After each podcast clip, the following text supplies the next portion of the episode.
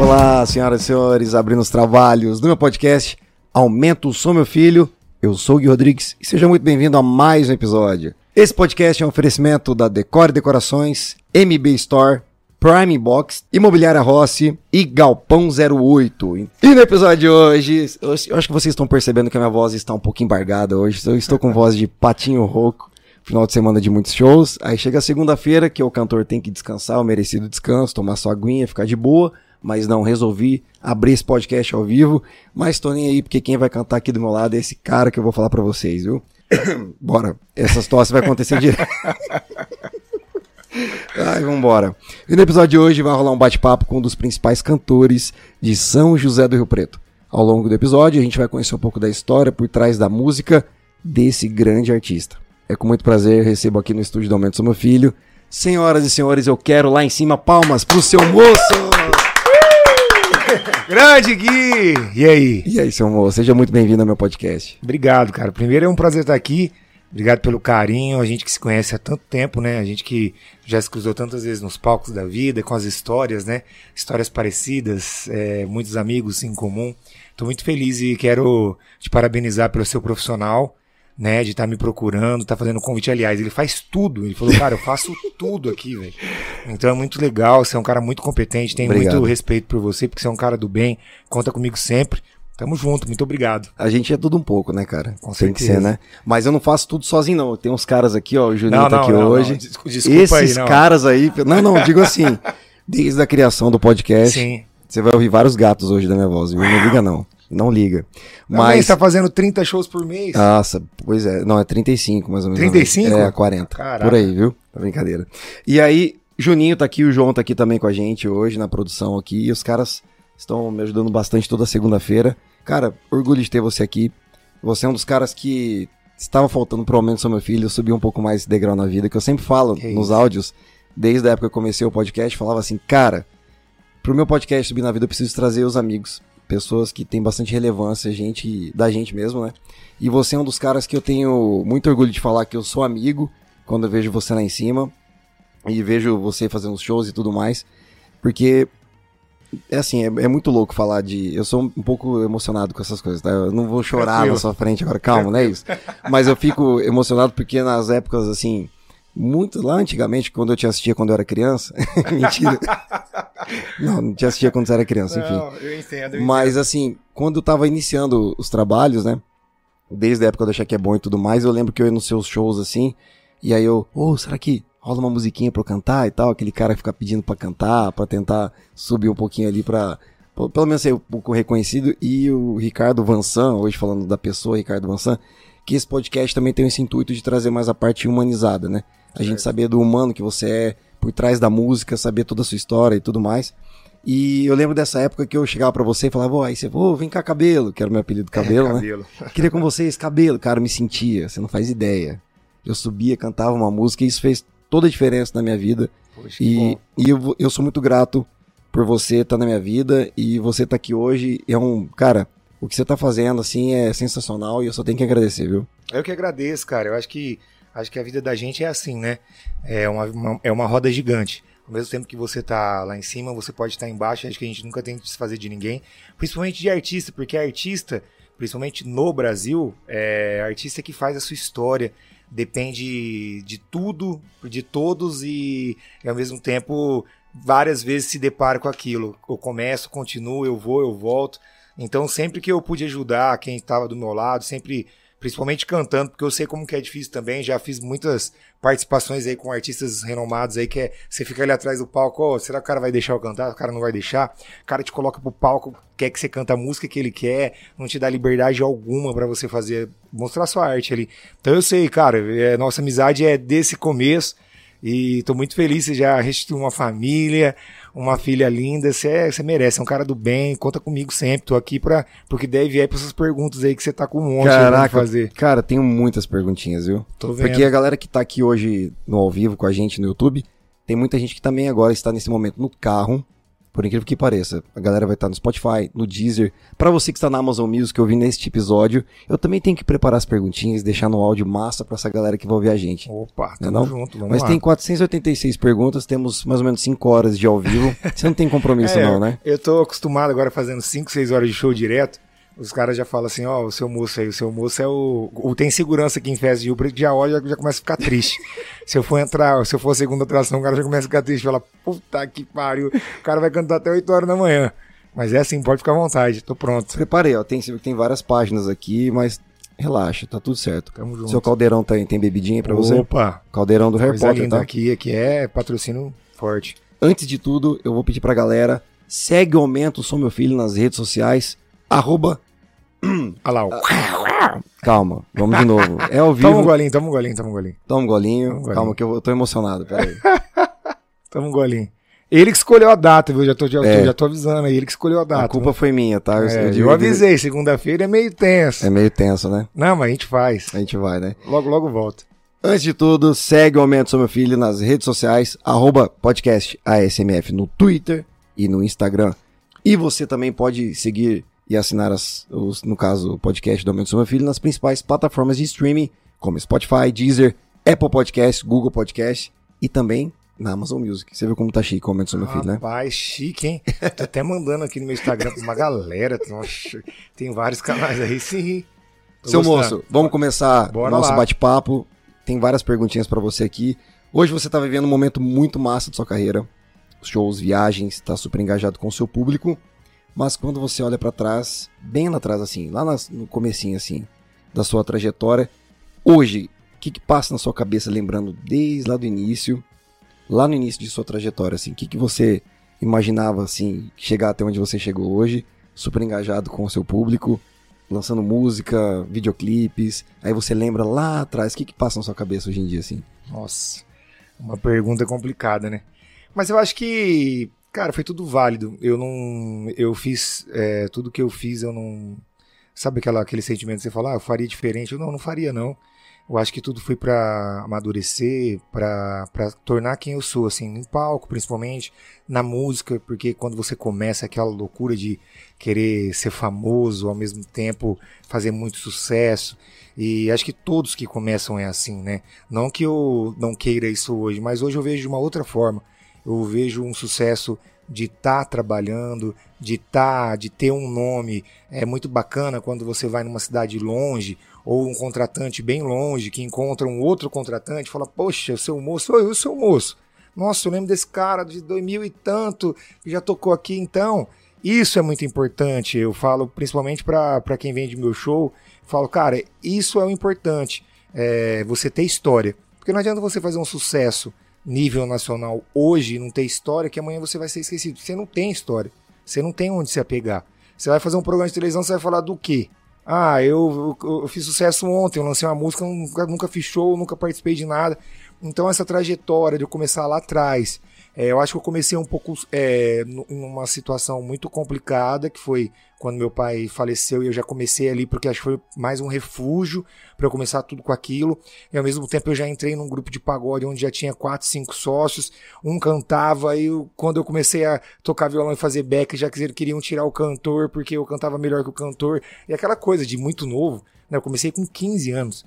Então você não, a gente não, não tem nem maturidade nenhuma. Tipo assim, não, vamos tirar o cara, não, vamos tirar todo mundo, vamos fazer uma reunião escondida e o cara não vai ficar sabendo, amanhã a gente vai falar, cara. É, essas coisas de. Tudo, é, tipo, como fala, é. Maluco, né? Tipo, uma coisa que não, hoje eu não faria jamais, é, porque é uma situação muito doida e, e, e fica os resquícios né, lá de trás, né? Algumas coisas sempre ficam, pessoas que ficam magoadas, chateadas, mas isso faz parte do crescimento. É, a gente veio, do, eu vim do pagode, ficou, fiquei oito anos no pagode, foi muito, cara, foi uma época minha até. Foi uma das melhores épocas da minha vida. Acho que eu curti mais do que hoje é totalmente uma, uma, uma responsabilidade. A gente às vezes deixa de curtir um pouco porque você tem que preocupar, ficar preocupado ali no profissional, se o show tá legal, se o cara que te contratou tá bom. Naquela época eu não pensava em nada, a gente pensava em cantar, fazer bonito e, e ponto final. A gente não tinha. Ah, a gente almejava alguma coisa, mas Não tinha gente. aquela maturidade É, né, total. né? Era tudo mais leve, muito Aham. mais suave, muito mais tranquilo. Hoje tem responsabilidades que você não tem como correr. Né? Você chega para um show, às vezes, cansado já, porque você já teve que fazer todo aquele corre, Nossa. toda aquela situação. Você sabe que ainda você faz bastante shows, principalmente em casamentos, você sempre tá preocupado ali, pô, será que o noivo e a noiva tá gostando? Às vezes você entra no clima da festa, a festa tá, tipo assim, às vezes o casamento não parece nem um casamento, parece um velório. Aí você fala, cara, eu preciso levantar essa galera, o que que eu faço? Porque essa galera não tá na vibe. Às vezes tá tocando uma música antes, ou uma banda antes, de um outro estilo, que não tá levant- levantando a galera. Então você fica preocupado com isso. Eu tenho essa noia, não sei se você Nossa, tem. demais. Eu tenho totalmente essa noia. Eu me, eu me sinto mal no palco se eu não estiver agradando, se eu não olhar na cara das pessoas e não estiver agradando. Então eu fico ali. No começo do show eu falo, cara, eu vou aqui, vou aqui. Tem lugares que eu chego a mudar quatro vezes ali o estilo do que eu tô pra saber o que a galera gosta, pra, pra eu chegar no que a galera gosta. Ah, isso é loucura? Cara, pode ser. Pode ser uma coisa psicológica minha? Também pode ser. Mas eu tento fazer, até hoje tá dando certo. Por onde eu passo, que eu falo sempre pra, pra galera da venda, cara, a gente volta. Isso é importante do artista, não é? Ah, quantos cantores que são bons, que cantam maravilhosamente bem, que são afinadíssimos, o cara que faz um show, cara, pelo amor de Deus, eu não contrato esse cara nunca mais. Cara é chato, esse cara canta muito alto, esse cara é, é muito, não, não, não rola. Então acho que eu sempre fiz isso. Mas voltando dizendo, voltando a dizer do que você me disse Sim, sim. lá do começo, eu faria tudo o que eu fiz, cara. Não tenho arrependimento de Eu também. nada. Acho que eu faria até mais. Eu fiz pouco, eu acho. É, pela, como fala, esse- sem esse amadurecimento que eu tenho hoje, eu fiz muito Porque pouco. imagina você com a tua maturidade, teu conhecimento hoje naquela É, época. naquela Cara, época. a gente. Naquela época, gravava. é, é- é engraçado porque aquela época é, não existia tanto, tanto mercado, porque hoje a música ela não é mais música. Hoje a música é um investimento. A música é quem pode mais, quem paga mais, pode mais. Então, por exemplo, para você fazer uma carreira hoje, tem que ter o quê? Grana. Ah, você pode estourar uma música viral no YouTube, no Facebook, no Twitter. Você pode, mas é um em um milhão. Agora, o restante é o quê? É grana, é investimento. É você estar com as pessoas de um, de um escritório legal, de um, um escritório de renome. É assim que você vai. Você não vai sozinho organicamente. Pode, você pode ir. Se for uma coisa predestinada, ah, esse- mas é, é de um em um milhão. Não acontece assim. Hoje é um- é co- eu, eu falo que a música é igual uma empresa hoje. Você tem que investir, investir, investir, investir, investir, que pode dar certo, como também não pode dar errado, né? Quanto, ó, eu já gravei, pra você ter uma ideia, eu tenho oito CDs gravados, tenho um DVD gravado. Ah, teve algumas músicas que andaram, por exemplo, a primeira que eu fiz lá, o clipe da, da Rocha Bem Gostoso. Cara, aquela época, se eu tivesse um pouco mais de amadurecimento, um escritório forte, puta, eu tinha decolado, né, nacionalmente. Não rolou, não era a hora. Então, a gente pensa, às vezes a gente pensa nisso. Mas tudo que eu fiz, cara, eu faria de novo, viveria tudo aquilo que foi muito, cara, foi uma fase é, muito boa na minha vida, muito mesmo. E depois a, a mudança pro axé também veio fantástica, conheci pessoas maravilhosas. Caraca, a gente vai falar bastante disso também hoje. então, cara, não mudaria nada não. Faria mais coisas, como eu te disse. Eu acho que deixei de fazer algumas coisas por insegurança ou por situações que eu tava meio perdido por não ter a maturidade, faria mais. Eu também, viu? Tem É. muita coisa que eu deveria ter feito diferente também. Mas não me arrependo das coisas que aconteceram também na minha Eu acho que carreira. o importante é isso, não se arrepender. É, né? isso que é, que é importante mesmo. E quando que despertou essa parada é, de falar assim, puxa, eu vou. Eu quero viver disso, eu, é isso que eu quero pra minha vida, eu quero ser músico, eu quero ser cantor. Quando que despertou esse seu interesse pela música? Então, na real, como eu te falei, Sem te cortar já te cortando, mas Pode você falar. vem de uma família musical também ou não? Sim, meu avô, meu pai, meu avô é vivo ainda, meu avô é, é, sempre foi musicista, ele tocou, é, a gente falava pistão na época, né? Hoje é, é trompete, alguns falam, cara, cada um fala uma coisa, Aham. mas enfim. Ele tocou muitos anos, é, ainda é vivo, é, meu pai faleceu precocemente num acidente de carro, meu pai também era cantor, e disso eu já vim de uma família de, de músicos, né? Tipo, que foi rolando. E me pegou de surpresa. Quando eu queria ali ser músico, já com 13, é, 12, 13 anos que eu segui meu pai, eu ia com ele no ônibus, eu ia em shows, eu queria muito aquilo pra mim. E ele sempre me barrava, não, não vai estudar, que é melhor, essa vida é muito complicada. Porque é o medo do pai. Hoje, né, você tem, eu tenho filho, você tem filho, o que a gente quer pro filho? A gente quer que o filho tenha uma carreira maravilhosa, uma carreira segura. Não que, é, que cantor não seja uma carreira Uma carreira segura. segura. Não, não isso, porque hoje eu falo, né? Eu, eu, eu falo de boca cheia, de passar fome eu não passo. Se eu precisar pegar meu violão e fazer show todo dia em bar, em qualquer lugar, eu faço e vivo tranquilamente bem, muito melhor do que muita gente. É, hoje não é o, o, meu intuito, mas se precisar fazer, eu vou fazer. Vou voltar lá atrás às origens. E, e boa. Não vou ser infeliz por isso, não. É, eu, eu acho que eu, eu mudei muito. Essa mudança, assim, é, da música me transformou um cara bem. Foi mais significativa também. É, né? muito zen, eu sou muito tranquilo. Tipo, eu, eu, eu, sou um camaleão, eu vou. A mudança vai acontecendo e eu vou acontecendo junto. Eu não tenho, ah, não, eu vou, eu sou cantor disso, eu vou cantar isso, eu vou morrer fazendo isso. E não. Vai. Cara, eu mudei muito. Enfim, mas ali, no, com 15 anos, eu comecei o grupo de pagode. Nos 18, eu comecei a ver uma dificuldade assim. A gente fazia. Tudo que a gente fazia, a gente colocava numa conta. Ah, vamos tocar e coloca numa conta para fazer um investimento. Enfim, chegou três anos de banda, a gente tinha, naquela época, vai, vou te falar, 25 mil reais guardados, que era muito dinheiro. Porque a gente, tudo que a gente ganhava, a gente pegava nada, colocava lá. Só que aí surgiu o quê? Pô, queria um carro melhor, queria comprar isso, queria comprar aquilo.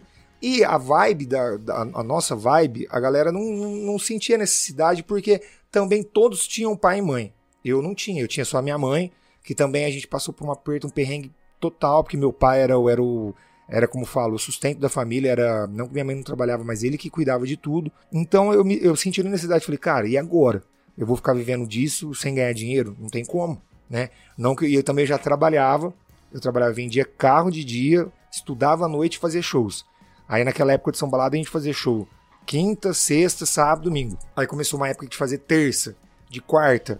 E aí eu falei, pô, eu preciso ganhar dinheiro com isso. Não dá para ficar só guardando. E aí começou os atritos, né? Que aí, quando sai da diversão e muda pro profissional, hum. aí tudo que acontece. E tudo, quando, quando mexe em dinheiro, a, as amizades acabam, a parceria acaba, por quê? E cada cabeça pensa é, de uma forma completamente diferente. Sim, e, e a gente foi rolando, foi rolando, e aquilo eu, eu fui pressionando ao mesmo tempo, né? Eu nunca falei isso ao vivo, tô falando pra você hoje. Fui pressionando, cara, eu preciso, não dá pra eu ficar assim. Foi, foi, foi que chegou nessa época aí de 18 anos, começou a mudar.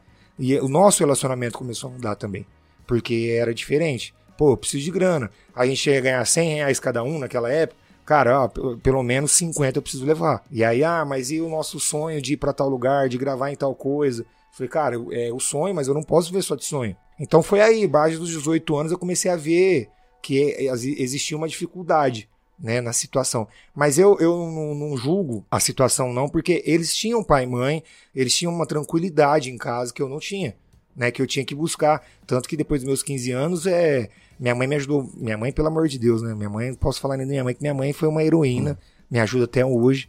E, mas eu já tinha minha vida, minha vida própria, eu tinha o meu carro, eu fazia as minhas coisas, eu precisava de, né, de dinheiro, de, de situações. E eu não tinha, eu chegar em casa, o pai, me dá dinheiro. Não tinha mais, desde os meus 15. Entendeu? Então mudou. Ali que mudou, que eu senti a necessidade de, cara, preciso ganhar dinheiro com isso, preciso ser profissional. Não dá pra eu ficar brincando de, de cantar. E ali começou a mudar muitas coisas. Caraca. Muitas coisas. Muda muito, né? Muito, muito. Porque eu, eu vivi um pouco do que você tá falando assim, não, a proporção é gigante, mas eu digo assim, eu vivi, passei um pouco por essa situação quando eu também estava na banda do Axé e tudo mais. Era muito, era muito fácil quando você não, é, não vive só exclusivamente da música. Sim. Então, tipo, tinha esse problema, cada um tem seu trabalho, normal, cada um tinha seu trabalho, e tinha o, a banda como tipo um sonho pra gente viver no futuro e tudo mais. Só que o meu negócio era agora. Eu preciso trabalhar agora com isso e ganhar dinheiro com isso. Sim. Senão não faz sentido para mim, né? Então foi também que aconteceu isso comigo, sabe? Eu falo, hoje é, é muito legal isso, porque eu já, até o ano passado, né? Ano passado, é, no começo do ano, na pandemia, eu fui procurado por um cara. Aliás, em 2018 fui procurado por um cara uhum. que tinha uma dupla super legal, que separou. O cara falou: O que, que você acha de ser o o tal da, da, da dupla. Eu já falei, cara, para mim não rola. Eu quero investir no seu moço. E era uma dupla assim, que eu entraria já no circuito nacional, porque eles já eram né, estourados Nossa, nacionalmente. Legal. Mas eu seria o segunda voz. Falei, cara, nem segunda voz você fazer né? Tem como, Nossa, tem como a dar. minha segunda voz não serve nem para subir no ônibus. É, então, eu já a segunda voz eu já não nasci para isso. Não que eu não, a gente não possa não, estudar sim, e aprender. Estudar, aprender sim. Mas é, cara, não é o meu intuito. Beleza, sair dessa oportunidade. Depois Apareceu um outro cara também que se separou, o outro até montou uma dupla que tá super bem hoje. Falou, cara, vamos montar uma dupla. Eu falei, cara, eu já tive sócio, eu não quero. Eu prefiro ficar com o seu moço, mesmo que eu não, não chegue aonde eu penso em chegar nacionalmente, mas eu vou estar tá feliz. Eu não quero, porque na música, cara, existe uma coisa muito complicada. Eu vejo as duplas, né? Eu fico bem olhando as duplas assim. É, existe um, um, músico em geral, tanto um músico como um artista, como um influenciador hoje que eu tô nesse meio, é tudo igual, cara. O ego é o mesmo. As pessoas não, as pessoas elas ficam magoadas por pouca coisa. E então, é, é uma dificuldade, por exemplo, eu já tô com 22 anos de carreira cantando profissionalmente. Então você pega, eu vou fazer uma dupla com um cara. Pô, eu tenho toda a minha história e o que eu quero cantar. O cara vai ter a, a história dele. E unir aquilo, a gente vai ter que abrir, abrir mão os dois. É uma coisa muito difícil. Muito. Entendeu? Que você tem que querer muito. Pô, vamos ver uma dupla, então nós vamos. E tipo assim, os dois vão abrir mão de tudo. Vai ter que ter um cara para gerenciar, porque os dois vão vai, vai brigar. Não tem como. Porque um cara gosta disso, outro gosta daquilo, o cara quer cantar a primeira, você quer cantar a segunda, ele quer fazer a segunda, você quer fazer a primeira. Você fica doido. Então eu prefiro não ter mais esse estresse, mas não tô dizendo que amanhã eu possa aparecer com a dupla. Ué. Porque minha cabeça pode mudar. Eu falei, cara, eu, eu topo fazer uma dupla com você e vou ver. Mas eu acho uma coisa muito difícil, porque sociedade eu já tive. Eu apanhei lá no, lá no começo. O que, que é eu apanhar? Não é apanhar que foi ruim. É porque é muito sofrimento. A gente tinha assim, cinco sócios. Cada um tinha uma cabeça, cada um tinha uma vivência, cada um tinha uma, um sonho. Cada um, a gente tinha um sonho de ficar famoso, mas os sonhos são diferentes. Para um, o sonho era ser famoso e ficar ali, tranquilo e feliz. Para o outro, o sonho era ficar famoso e atingir ah, os Estados Unidos, ser mundialmente conhecido. Cada um tem um sonho diferente. Então você fica naquela. E aí? Pô, vou ter sócio de novo, para passar com aquilo que Nossa. eu passei.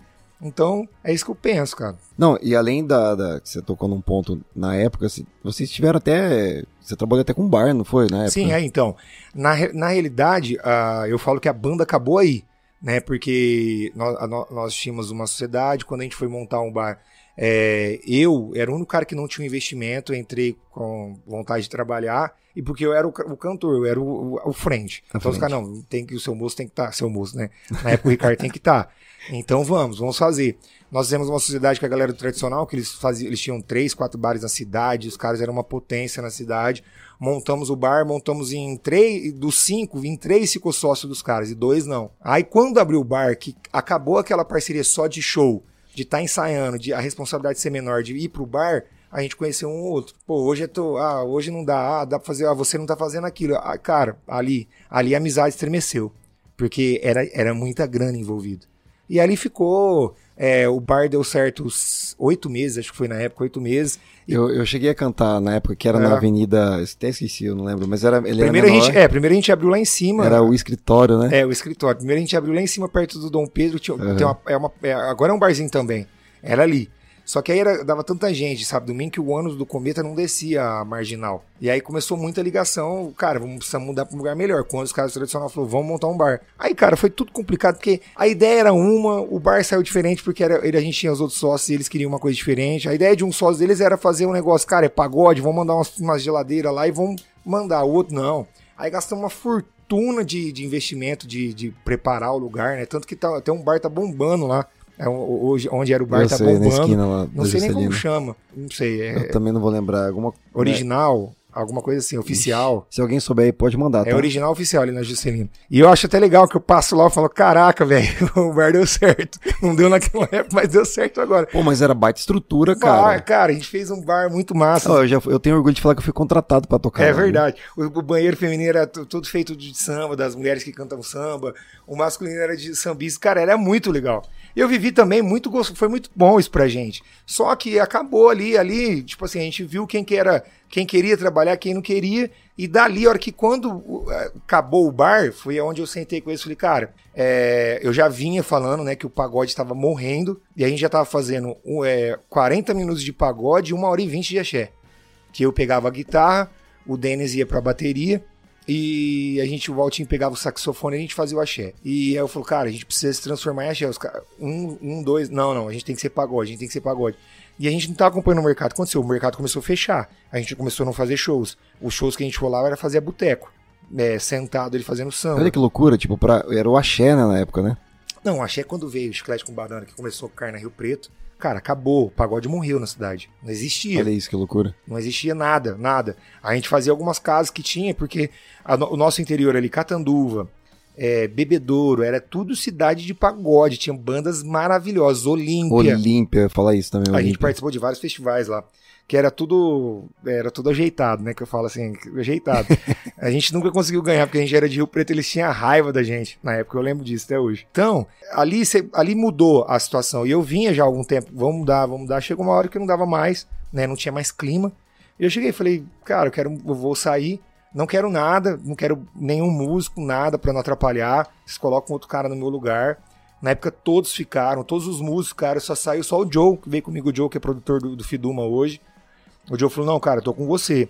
Montei do zero, cara. Montei do zero. Eu saí, eu tinha uma guitarra só. Montei do zero e eu devo muito ao Douglas, que é o Douglas Ariza, que é do Trade. Sim. Douglas foi um cara que me apoiou muito nessa, nesse começo. Ele falou, cara, conta comigo, vê o que, que você precisa. Eu falei, cara, preciso de tudo, não tem nada, preciso de tudo.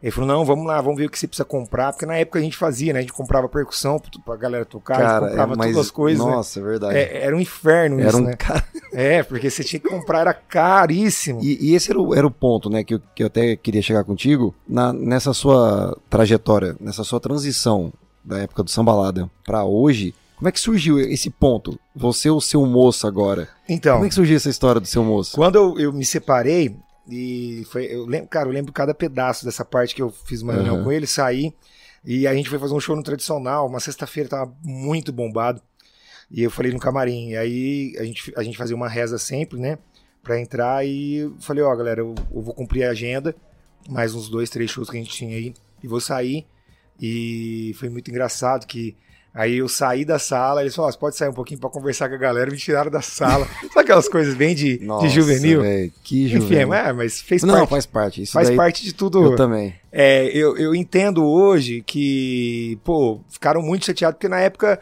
eu era o cabeça do negócio, né? Eu era o frente. Saiu o frente, perde toda a característica da, da, da banda, né? Total. E eu não, não fiz isso por mal, é porque, cara, eu não me encontrava mais. Eu queria o axé, eu queria fazer o pagode com axé, mas mais axé. Eu queria, cara, para não parar de trabalhar, porque eu via profissionalmente o negócio.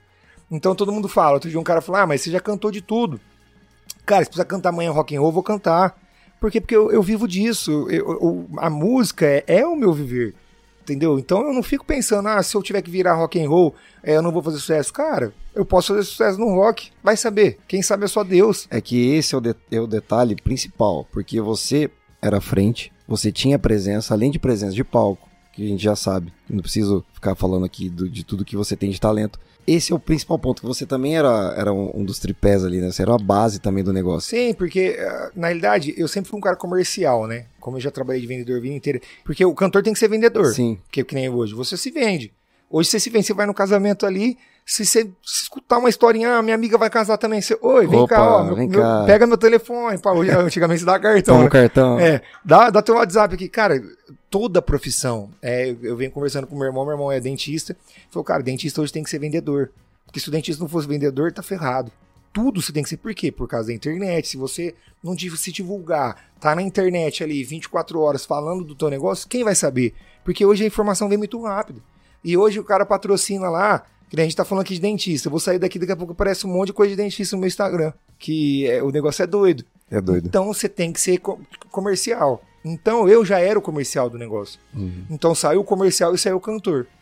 Entendeu? Pô, ficaram muito chateados na época. É, assim, hoje, pra falar a verdade, eu não tenho nada contra nenhum. É, até semana passada o Kaká me ligou pra gente conversar de uma outra coisa, que fazia muitos anos que eu não conversava, assim, de ter relacionamento. Eu desejo todo sucesso, gravar um DVD agora, sempre dese- desejei sucesso, nunca fui contra nada, eu acho que tem espaço pra todo mundo. Ah, o, o meu show é totalmente oposto do que eles fazem, entendeu? Mesmo que fosse igual. Mas era uma situação que eu queria viver, era uma coisa que eu queria viver. E tanto que eu chamei todos pra serem comigo. Cara, vamos fazer uma banda cheia? Não, eles não quiseram. Então eu, eu tomei o princípio de montar, de mudar. Entendeu? Eu chamei o Denis pra tocar. Denis, eu vou sair, vamos comigo. Você vai pra bateria, você vem comigo. Ah, cara, não dá, vou ficar. Beleza. Hoje o Denis é um cara que a gente tem um pouco mais de intimidade, a gente assim, quando a gente troca ideia. Deninho, gente boa demais, né? Não, Não, todos eles. todos os eles são, Os todos caras eles são. são. Sensacionais. São mara- Cara, a gente, fez, a gente fez uma história, né? é, a gente fez uma história que, que nada paga. Foi oito anos em Rio Preto que a gente dominou assim a região fazendo.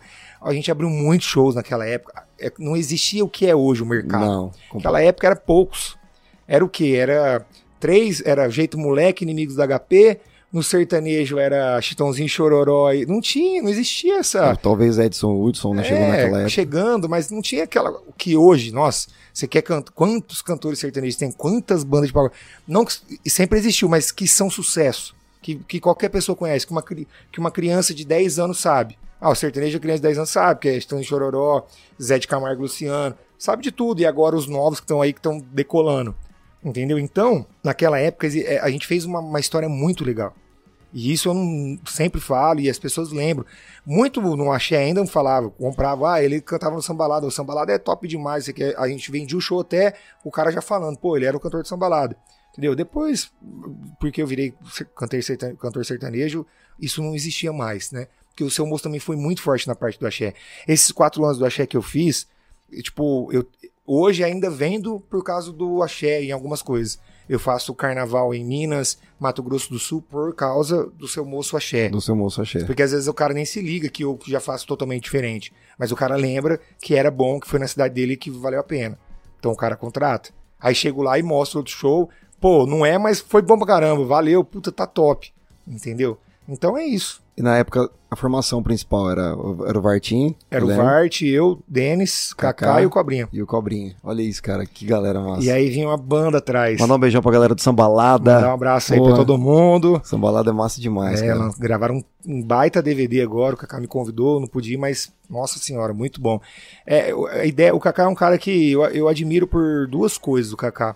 Eu admiro o Kaká pela, pela força de vontade que ele sempre teve do, do, do Sambalada fazer sucesso, que esse sonho dele, ele sempre ficou firme, ele, aliás, ele foi o último, o último que ficou, né?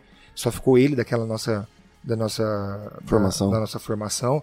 E ele é um cara, cara, É que- verdade, só tá ele só mesmo. tá ele. E ele é um cara que passou por todas as transformações de Sambalada. Todas. Eu saindo, entrando outro, entrando outro, tentando ser um pouco mais romântico, tentando ser um pouco mais agitado. Ele, o Sambalada é ele, cara. Eu não vejo Sambalada de outra forma. Tanto que tem, que tem o menino que canta, canta muito bem. É, O Mike. O Mike canta muito bem. O John. O John, então, mas eu, para mim, o Kaká é o sambalada, né? As pessoas falam isso, né? O Kaká, o Kaká de sambalada. Então, eu admiro muito ele porque ele, cara, ele ficou firme em aquilo A que ele identidade dele é, também. a identidade é essa, é aquilo que ele quer. E, cara, e, e tá aí. Gravou um DVD, estoura uma música amanhã e tá aí. E, e- então, isso eu sempre falei. Eu falo, cara, ele, né, ficou firme, é o que ele quer e ponto final. E cada um é de um jeito, entendeu? Eu quis outras coisas e fui buscar meu, meu, meu outro caminho. E tá tudo, Tá tudo tá bem. tudo bem. Hoje a gente fala assim, e tá tudo bem. E tá todo mundo você pode bem. me odiar, mas tá tudo bem. Você Tá pode não sei o quê, Mas você, pode não vai qualquer coisa. agradar, Gui, você Não não, vai, É, não vai. É, o- é o que eu falo assim. A gente tá falando, até vou né, falar que eu vou estar tá lançando segunda-feira que vem meu, meu pó de moço. Calma aí, pô, segura Não, essas pera notícias, aí. não. Não, vou Tá, falar. vai falar já? Ah, não, eu vou, queria- não, vou falar assim. vou, fazer um negócio Eu vou aqui. falar só um negócio. Então vai. E é o que eu te falei no começo. É, criticar a gente é fácil, o duro é fazer. Então eu sempre fiz coisas diferentes. Então eu faço diferente, tomo pedrada de todo lado.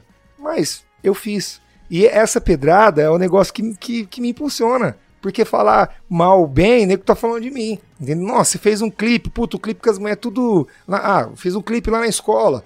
Aí teve até denúncia de pedofilia. Cara, É. depois a gente vai falar sobre isso. Cara, que aquela época foi foda. Foi, Cara, ligado. beleza. Ah, você fez um clipe, puto, pô, eu tava. Você, vê quando tua música anda, que você tá na tua casa, teu amigo liga, fala assim: Cara, eu tô aqui no Guarujá. Você lembra antigamente os caras lançavam CD, é, DVD é, pirata, né? Com vários, tipo assim, 40 clipes, tipo sertanejo, lá, lá. O cara falou: Olha aqui, cara, tava lá um DVD sertanejo, Wesley Safadão, Jorge Matheus, tudo, minha última música lá. É, A rocha é bem gostosa. a Rocha bem gostoso seu moço. Falou, olha o teu clipe tá aqui. É aí que você vê que tua música andou. Pô, tão pirateando tua música já andou. Fez 4 milhões, naquela época não tinha nem impulsionamento de, Olha isso, cara. de YouTube. Não existia isso na Não época, né? existia. Não existia. Isso era o quê? 2003 pra 2004? 2004? Não, cara, não, não, não, não. Isso aí foi 2013, cara. Ah, Nossa, eu tô viajando, é, cara. 2000, 2013. Ah, você fala de impulsion. Nossa, eu tô viajando. Nossa, eu viajei agora total. Cara, onde que mundo que eu tô? Ele tá cansado, eu Calma, peraí, eu falei 2003. Nossa, viajei. 2013. Eu achei que fosse antes do YouTube. Eu falei, não foi antes do YouTube, mas 2003? acho. 2013. Não, 2013. 2013. Desculpa, eu só tô Não. tomando água e tá fazendo mal. Não, é que assim, né, nessa época que começaram os clipes, né? Na época não existia DVD, começaram os DVDs. Aí veio o clipe. Falei, cara, preciso fazer um clipe. E ao mesmo tempo, o- eu cantava muito em formatura da, do Carlos Chagas, ainda canto, do Rui. E o O recém. Rui Lucato, é. nossa, gente boa. E o recém, que hoje é o Luan, do Theo e Luan, falou, cara, o moleque, o recém eu tenho hoje, eu tenho 37, vou fazer 38. O Luan deve ter 30. Se ele tiver 28, deve ser por aí. Que ele se formou agora em medicina, ele deve ter 28, não sei, mais ou menos isso. Falou, cara, eu tenho uma música aqui, ele era pequenininho, assim, Eu tem uma lembro, ele música participou aqui. do clipe, né? É, tem uma música aqui, você não quer gravar? Eu escutei na época o Peleleco, o finado Peleleco, também lá de Olímpio, falou, cara, essa música é boa, vamos gravar? Falei, vamos fazer um clipe dessa música. E ao mesmo tempo o, o- a dona da escola era minha amiga, fizemos essa música, ele participou. Cara, a parou um dia de aula pra gravar isso. É, cara, é muita história engraçada. Cara, a, Parou- gente, a gente pode colocar aqui, será um pedaço? Rola? Ah, os caras aí, os caras são fera, hein? Pode colocar aqui? Claro, cara. Pra, pra gente contextualizar, seria a palavra certa, colocar aqui pra galera relembrar. Não sei se o áudio de repente sai pro pessoal. Mas é legal, eu gosto de revisitar essas coisas, de, de voltar nesse, nesse tempo aí. Não, foi uma, é- foi uma época maravilhosa. Maravilhosa, cara. E, e, nossa, cara, é muito bom, porque eh, você acabou de falar do, do Rafael Peleleco.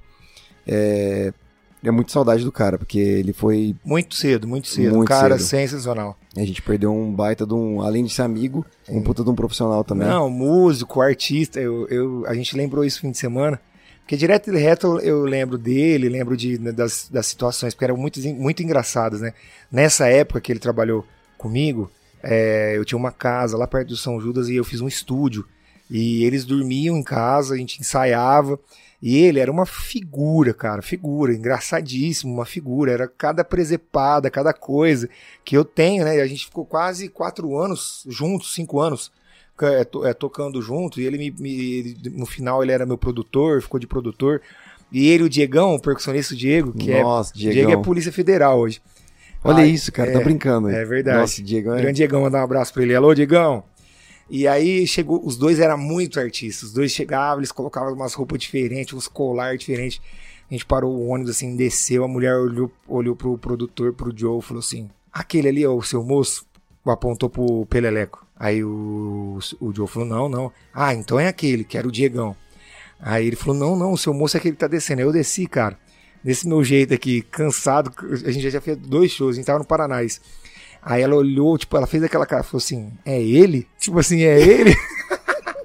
e foi muito engraçado, porque o Diegão, 1,90m, Puta olho loiraço, azul. É, forte pra caramba. forte pra caramba. O, o, o Pereleco, cara, morenão, Forte pra caramba. fortão, bonitão, gatão. Não, o Peleleco era Os caras dançavam muito.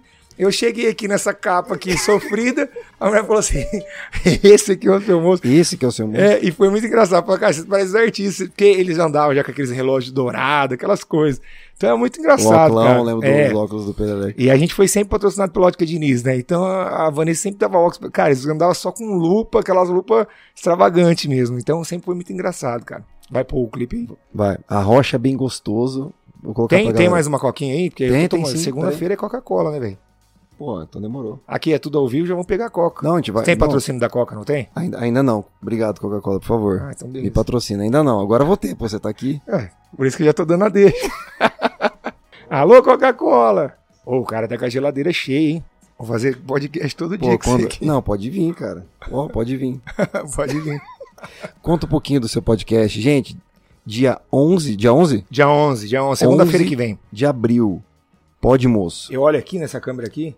Yes. Pra você que está aí, pra você que está aqui, é isso aí. Seguinte, dia 11 é o lançamento do meu podcast toda segunda-feira, às 20 Pode estourar aí, fazer Ah, o pode barulho, não dá estourar. nada não. Às 20h30 tem seu moço ao vivo no podcast. Vai ser um podcast massa. O Gui vai estar presente, vai ser meu convidado, claro. A gente vai abordar vários assuntos aí sobre a música e sobre entertainment. Seu caldeirão de Hogwarts aí. Ó, que isso, hein? Dia 11 de abril, pode, moço. Pode, moço. Ao vivaço, Direto dos. Estados Unidos, Miami. Pô, aí vai ser bom me convidar, hein? Tamo junto. Pô, Miami? Tem que te avisar umas, umas três semanas antes, né? É, porque eu preciso ver como é que tá meu passaporte também. Beleza, meu garoto? Aí você me avisa. Coloca aí ó, a rocha bem gostosa. Dá um o, áudio, o áudio sai pra galera do YouTube, né? É, dá um play aí. Caraca, que época de ouro, hein? E é, é, é, esse clipe aí, Ah, desculpa te cortar. Esse Pode clipe falar. aí você vai falar. Antes de soltar o clipe, a galera que estiver aqui no chat já comenta o Arrocha Bem Gostoso. Esse momento é épico aqui do podcast Seu lembrando que é muitos anos isso, hein? Pode falar, pode falar. uns, uns quilos a menos e, e menos botox, menos várias coisas. a real, cara, a gente fez esse clipe e aí, bem na época do clipe, começou um lance, bem na época que eu lancei, passou um mês, já colocaram no Fantástico uma, uma situação de um cara que pegava umas crianças, tipo, pedofilia, bem, tipo assim, era, era uma era uma quadrilha.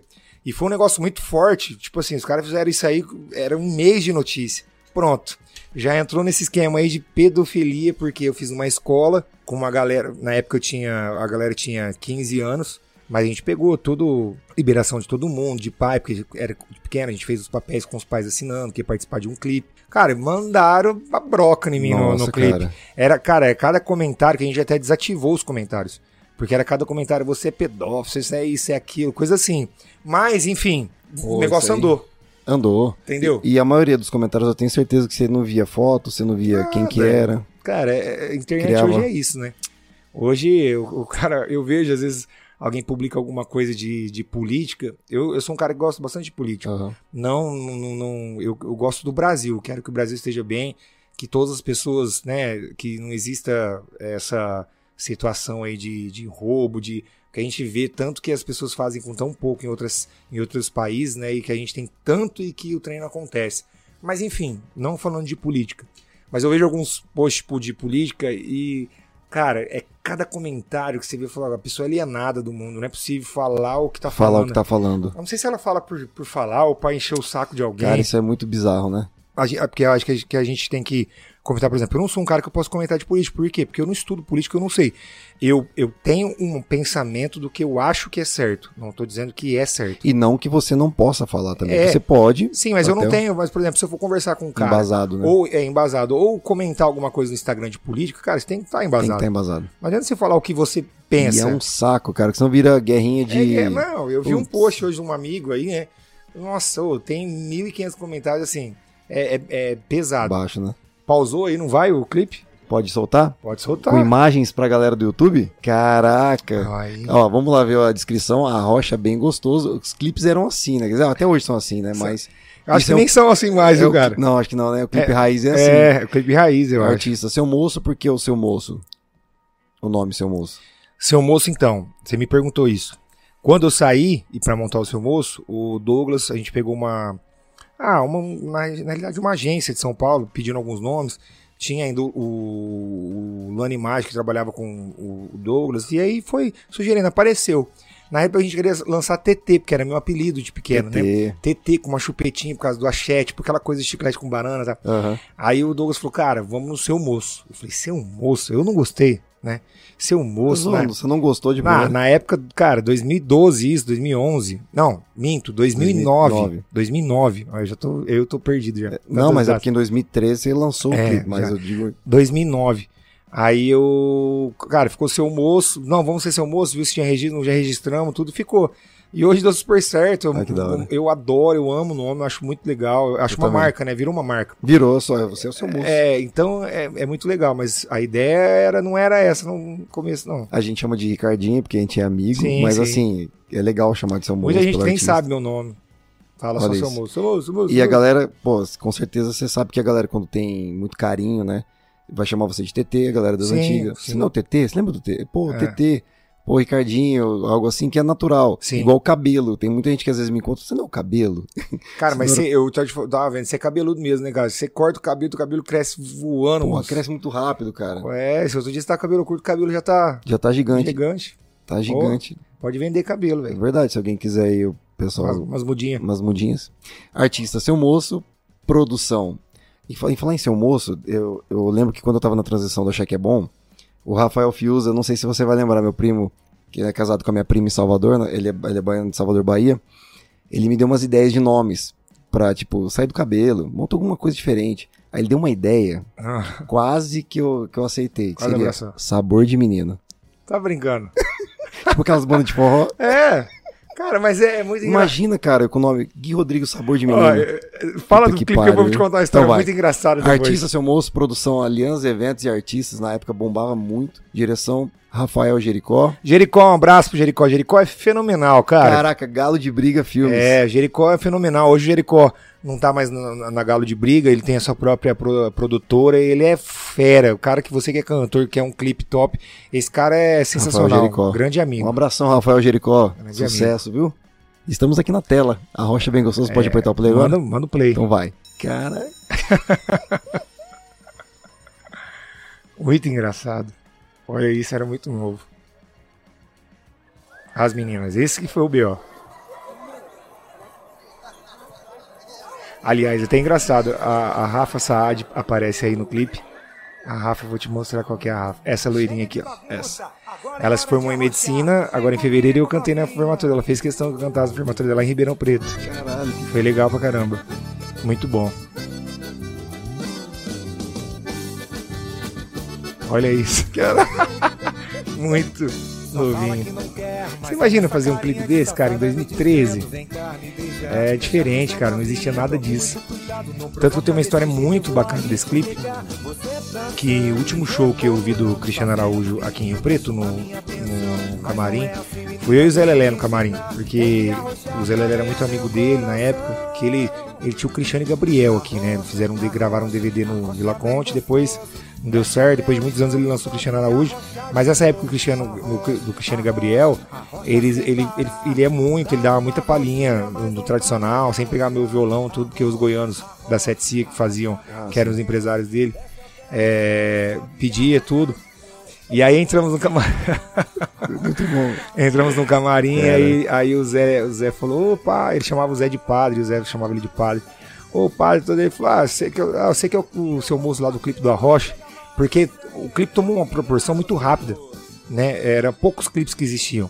E foi bem na época que o- os caras lançaram lá o Dodge Ram com o Israel Novaes aqui em o Preto. Foi bem nessa época que começou os clipes a aparecerem. Então quando alguém gravava um clipe, era inédito, era tipo assim, era novidade. Hoje clipe já não é mais novidade, todo mundo grava, todo mundo tem, dentro da tua casa, em qualquer lugar você faz. Mas na época era só, tinha produção, tinha tudo. Ó, Tinha ó, tudo. ó o recém aí, ó.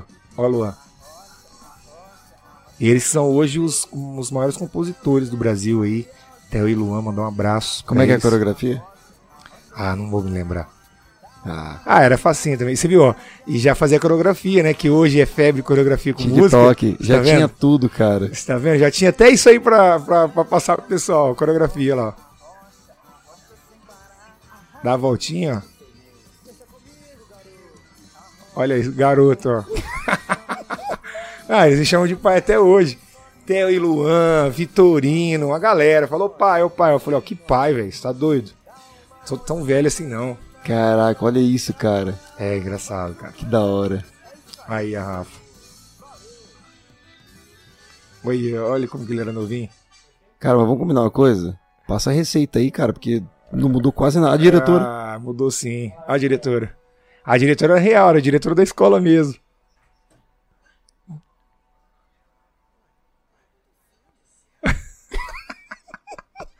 Olha lá, cara, olha o óculos. Dá uma olhada nesse óculos. cara, Não, só... pausa, pausa naquela imagem lá. Pode pausar. Caraca, sensacional, seu moço. E, e sabe, Caraca, que, sabe que é engraçado, cara? É que tudo isso sempre foi feito da nossa cabeça. Tipo assim, foi a gente que fez, a gente que correu atrás, a gente que, que, que- que bolou tudo isso, cara. É, eu, eu tenho, eu vou falar a verdade, eu tenho super, assim, é, como que fala? Você tem carinho, orgulho. orgulho. Porque, era, é- é- cara, fazer hoje, os artistas têm lá, você vai fazer um clipe, tem três caras pra dirigir, três mulheres pra arrumar tudo. Cara, isso era tudo nosso. Tudo eu, de vocês. Eu fico- arrumei essa roupa, eu arrumei esse óculos, eu cheguei lá pra fazer. A, a- a- a esco- hora. a escola, eu que falei com a mulher, que eu, que eu era amigo da mulher da dona da escola, a Célia, mandar um beijo pra Célia. E é isso, cara. Então todos os clipes foram assim. Não que eu não tive ajuda, tive. Mas não é igual hoje o cantor chega Acha? lá, ó, vamos gravar um clipe, chega lá tudo pronto. Não. O clipe vai humilha, cara. O clipe vai humilha começou às 7 da manhã. O clipe vai humilha começou às 7 da manhã, a gente parou às 3 da manhã. Começou às 7 da manhã do dia, para, to- o dia todo até às 3 da manhã, sem descanso. Caraca. Por quê? Porque foi em dois lugares. Foi o dia todo numa chácara, depois foi num ferro velho à noite. Então, tudo a gente, por exemplo, contratei as bailarinas que era do Rodrigo Faro, pela Débora Salvione. Nossa, esse clipe é legal. Quiser deixar rolando só pra galera É. contextualizar. Qual o nome Então, dela da cara, música? É, vai humilha. Vai Humilha. Vai Humilha, com H, Humilha. Tem outro cantor também que participou. Tem, tem. O produtor que O participa. produtor. Por gentileza. Juninho, ah, o Juninho é sensacional. E o João. Sim. Ô, Juninho, qual- como é que tá o teu Instagram, Juninho, pra soltar pra galera? Juninho.com.br. Ju- Aí, ó, tá vendo? Juninho, arroba Juninho Chiquese. Esse cara sensacional. Trabalha aqui nos bastidores É do Aumento Sou Meu Filho. Ele é chiquérrimo, né? Ele é chiquérrimo. Chiquese. e o Ojão. Aí, João, tamo junto, viu? Pode seguir os dois aqui, que são gente boa demais. Oi? É isso aí, né, seu moço? É esse. Deixa É eu ver, os, eu vou ver os comentários daqui a pouco da galera no chat também, que o pessoal tá comentando. Só deixar rolando Não, a, pode a deixar imagem, rolando. a imagem aí. Pronto. Ó, então. que- ah, da história engraçada de nomes. É, é muito engraçado o nome, que antigamente nome era uma coisa assim, nossa, um nome. Hoje, olha os artistas que fazem. Os nomes que vêm fazendo aí, né? Tem tanto nome, nada, tipo, nada a ver pra gente da região, né? Tipo, a Vini Vini. Avini É, Vini. é verdade. cara, é, é muito nome totalmente diferente que você fala assim, eu jamais colocaria esse nome. Vou lançar uma carreira hoje, vou colocar esse nome. Só que hoje o nome não tem mais nada a ver com isso. O teu sucesso é independente disso, né? Então, a história engraçada que eu tenho, eu gosto de contar o, o Vitorino, que eu adoro aquele moleque Cara, lá. olha essa produção, cara. É. Então, é, a, a Débora, que era, era a Débora aqui de Rio Preto, ela era dançarina do, do Rodrigo Faro. Isso que Que eu trouxe. Ah, essa, essa aí é a capa da Playboy.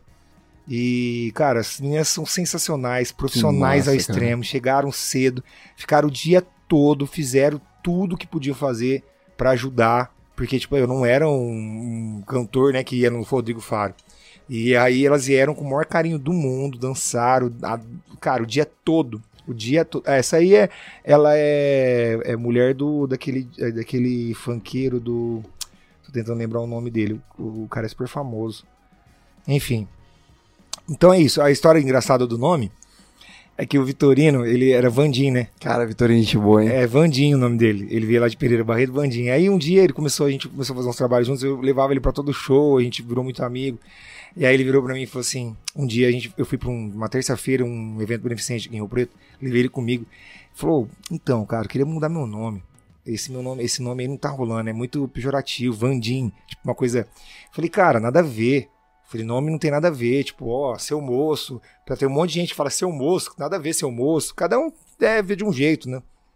Aí ele, não, cara, eu tô pensando aí, falou vários nomes, até eu falei sobre isso com ele é, sábado, né? Ontem. Acho que foi. Não, sábado. Aí ele falou assim, tipo, ele começou a ver uns, uns- uns nomes assim, tipo Malbec, algumas coisas assim, sabe? Caraca. É. Tipo, acredito. tipo uns, uns nomes nada a Sim, ver. sim, sim. Aí eu falei, cara, você tá louco, Vandinho, ó, Vandinho é legal, cara, isso aqui, isso aqui, beleza. Chegamos na porta do evento, a mulher, eu falei assim, ó, tava eu e ele. Falei, oi, tudo bem? Sou seu moço, me encantar aqui tudo. Ela, não, é seu moço, o nome tá aqui, fica à vontade. Eu falei, ó, o nome dele tá aí também. Ele falou, ó, meu nome é Vandim. Ela falou, quê? Fez uma cara. Ele olhou pra mim e falou, tá vendo? Eu tenho que trocar meu nome. Cara, eu chorava de rir, porque foi muito engraçado. Um beijo, ela olhou, Vitorino. Um beijo pro pô, ela Vitorino. olhou com uma cara e falou assim, Vandim? Vandim. Eu comecei a chorar, não aguentava. Cara, Aí eu falei, virou, né? Ela entramos, falei, cara, bati e falei, ó, você precisa trocar teu nome mesmo. É, amigão, vamos trocar esse nome aí. E foi e trocou. E deu certo, tá aí. Caraca. Vitorino, abraço, meu Nossa, amigão. Vitorino é bom demais, Ele cara. é uma figura. Que moleque gente boa, velho. Pô, ele é bom pra caramba, tá louco. Além de ser puta de um cantor, né? A gente tem que trazer ele aqui um dia, eu sei Vamos. ele aqui. Massa. Combinar mais vezes. Vamos combinar. Só que tem que ser diferente, porque agora de segunda você vai estar no Pod Moço. É, vamos fazer outro dia aí, gravado. Não tem, não tem problema, a gente grava e solta ao vivo. É isso aí. Tipo Re- Rede Globo, etc. é, Caramba, né? É isso aí. Olha isso aí, cara. Olha essa estrutura. É, é, foi um clipe. Eu sempre, eu sempre falei e pensei uma coisa: a- a- tudo que você faz, é, principalmente na música, tem que fazer com investimento. Principalmente as lives, por exemplo, eu fiz três lives, três lives, tipo, muito legais, com, tipo, muita pressão, cenário, projeto. Tanto que os, os projetos aí de, do governo, da cultura, que você recebia verba, não dá pra fazer aquilo. Então coloquei dinheiro, tipo, outro investimento meu mesmo pra fazer, porque eu falei, cara, não posso fazer. Muita gente pegou a grana, ah, pegou lá é, um X mil, fez no, no, no quarto da casa dele e colocou dinheiro no bolso. Sim, justo. Tem que fazer isso mesmo. Esse dinheiro é pra ajudar o cara mesmo, né? Meio da cultura, porque a gente ficou dois anos sem trabalhar. Mas eu não podia fazer isso. Falei, cara, não posso gravar uma, uma live dentro do meu quarto, fazer uma coisa, tipo assim, muito simples, Porque eu não posso fazer mais nada simples, eu não posso andar para trás, tenho que andar para frente. Então vamos atrás de patrocínio, vamos atrás de amigo que quer ajudar e vamos para cima. Então eu fiz a primeira live televisionada foi eu que fiz, ao vivo na Record, uma Na hora Record. de, de, Nossa, de live. foi legal, eu assisti inteira. Foi bacana. Quer dizer, quase inteira, né? A gente fica ali mais. Entendeu? Foi muito legal. Foi uma coisa muito bacana pra mim. Surgiu várias oportunidades depois disso. Depois fiz dois projetos: é, churrasco e um violão. Bacana também, tipo, bem acústico. Cantei de tudo nos dois. Fiz é, sertanejo antigo, samba antigo, fiz de tudo, uma, a mistura mesmo. E então, eu sempre pensei, vou fazer, já que eu vou fazer, eu vou fazer. Vai fazer direito. Não dá pra fazer meia boca, não dá pra fazer um clipezinho fraco, não dá pra fazer uma live fraca. Por quê? Porque isso vai ficar. Isso é teu, é teu legado. Entendeu? Não dá. Não dá pra você gravar uma música e produzir lá, lá em casa lá e não mandar mixar e não mandar masterizar. Cara, ah, você, não tem, dá. você tem que fazer com os melhores. Se você não pode fazer com o melhor, você tem que fazer com os melhores. Porque uma, a galera vai ouvir sua música não só no celular, Sim, ela não vai ouvir na base que você tem de referência pelo que você tá mixando em casa, sim. vai ouvir no carro, vai vir em vários outros lugares. Então, tipo, vai vir estourando, às vezes vem tudo ruim, tem que Cara, ser é, tudo é o bonitinho, teu legado. Você já redondo, tá imaginou? Você tá com a Anitta aí, sua filha. Daqui 20 anos, você gravou. Ela vai entrar e falar: Ó, meu pai aqui. Ela vai ter, por exemplo, coisas do meu pai hoje. Eu tenho muita pouca coisa, porque não existia. Ele, não, ele gravou só um, ele gravou só um disco, aquele pequenininho que era, do, era uma música por cada lado. Eu tenho só isso. Então, daqui 30 anos, eu vou ter um, o seu moço lá, o canal do seu moço no, no YouTube, no Spotify, vai estar lá. As minhas músicas estarão lá. É o meu legado. E seu filho? Cara, é a coisa mais linda do mundo. É, Eu posso te falar que eu sou um cara abençoado demais. Agradeço todo dia, porque é um menino que nasceu com saúde, não tem problema algum. É uma paz, é uma criança que, assim, minha mãe fica com ele, ele não dá trabalho nenhum. Ele é um menino muito querido, muito na dele, assim. E tô aprendendo a ser pai ainda. É uma, é uma coisa que todo dia você aprende. Você começa a ver com você quando no começo, quando eu tive ele, foi um susto grande, não era nada programado. Depois é, fiz vários questionamentos da minha vida é, dentro de mim mesmo, tipo, cara, né, como que vai ser, como é que é, quando vai ser essa aproximação minha dele, esse entendimento. Então todo dia, cara, é um aprendizado. Eu sou muito feliz, muito feliz mesmo. Quando eu tô com ele, eu esqueço de tudo. Ele é um, ele é, cara, você teve agora também. A Anitta tá com tanto- quanto tempo? A Anitta tá com um ano e nove. Então, ele, Domingo completou no- nove meses, É, ontem, né? ele fez quatro anos em fevereiro agora já. Como é que eles chamam? João Antônio. Dá João um beijo Antônio. pro João Antônio, minha João mãe, Antônio. pra todo mundo. Cara, é, filho é aquilo, né? É, ele, ele é seu espelho, né? E eu quero ser um espelho bom pra ele. Ele acho que com o tempo ele vai entender que o pai dele é um cara do bem, é um cara que tá correndo atrás da vida, tá correndo atrás dos seus sonhos. É isso que eu quero que, que ele leve pra dúvida, ele. Não, não quero forçar ele a nada, não quero que ele tem que ser feliz, cara. Eu acho que quero passar pra ele. Você quer ser cantor? Você vai ser cantor. Você quer ser pintor? Você vai ser pintor. Ah, você vai ser bem sucedido? Vai depender de você, cara. Vai depender totalmente de você, né? Porque hoje depende da gente. Nada que é, você é, faça, se você não é. Primeiro que eu falo, você tem que estar feliz fazendo. Se você fazer só por dinheiro, tudo. Cara, não dá. Chega um momento que você não consegue mais. Ele, você trava. Não dá, não vai. Total. Então eu quero passar isso pra ele. É, tô aprendendo ainda a ser pai, ainda, na, na realidade. Tô, tô esperando é, as, as coisas acontecerem, assim, sabe? Tipo, agora ele já tá mais. já entende, já fala mais o meu nome, já quer isso, já quer aquilo. Então eu tô aprendendo com, com, com tudo. Eu acho que é isso. Acho que você também assim tá aprendendo. É. né?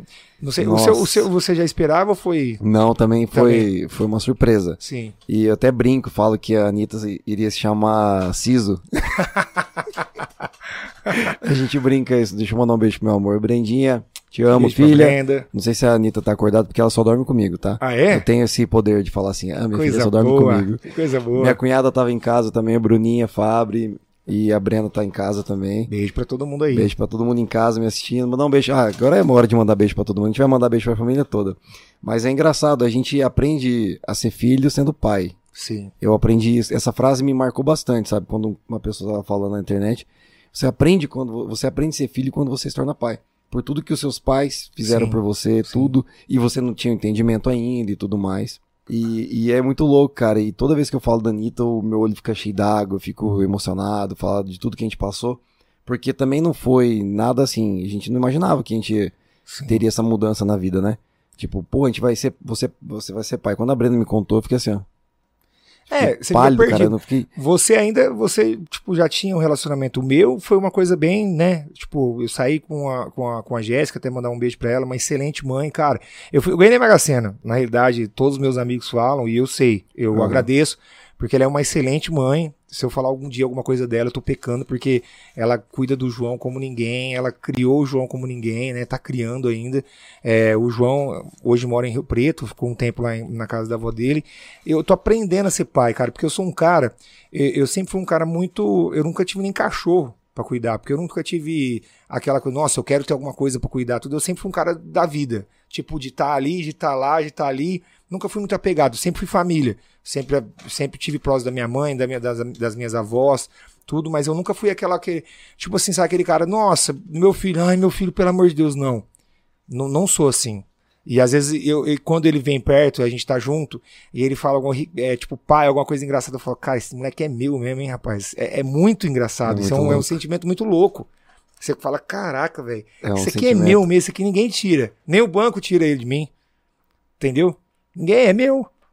Entendeu? Então é uma, é uma coisa muito doida. E a gente, e a gente parece que cria um, um poder muito louco, né? Porque, caramba, você tá dando a vida pra uma, uma pessoa aí que tem a sua cara, tem seu sangue.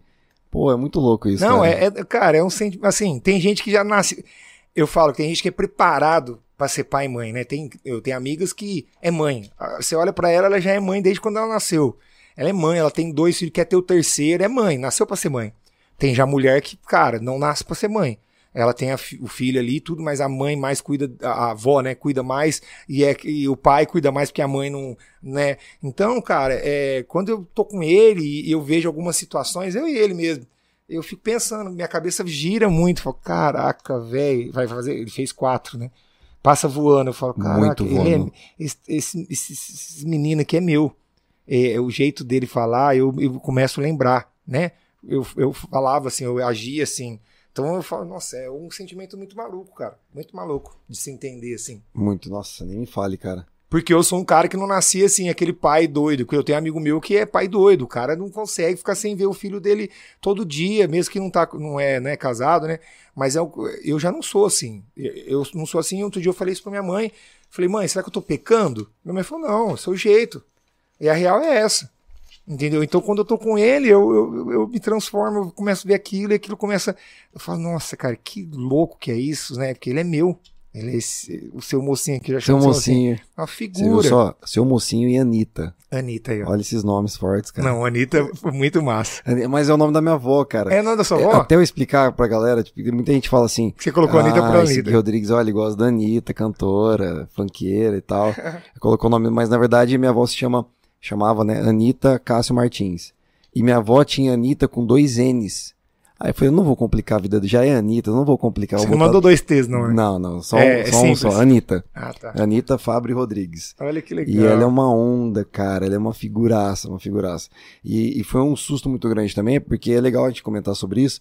A Anitta nasceu no meio da pandemia, no auge da pandemia, né? Nossa, é verdade. Foi em 2020. Então nasceu em julho de 2020, no auge. Era uma mistura de ir no hospital. A gente tá Senhor. sorrindo, feliz e vendo Que situação, Deus me livre. umas cenas horrorosas dentro do hospital. Ao mesmo tempo feliz, a gente via. Nossa, cara, eu não quero nem comentar sobre isso, mas a gente via É coisas difícil. horríveis lá no hospital, nos, corredores, sabe? Na Santa Casa, na Cerquinha, em São José do Rio Preto. Então, tipo assim, foi O João época- nasceu lá também. O meu foi engraçado, cara. Eu nasceu na sexta-feira de carnaval. Foi tão engraçado Caraca, que eu olha falo que é, é Deus, né, cara? Quando as coisas têm que acontecer na sua vida. Igual um amigo me falou: É, mas aconteceu porque você não se preveniu. Eu falei, cara, não é questão disso, é porque tinha que ser assim. Não tinha outro jeito, porque Deus faz as coisas do jeito que tem que Com ser certeza. né?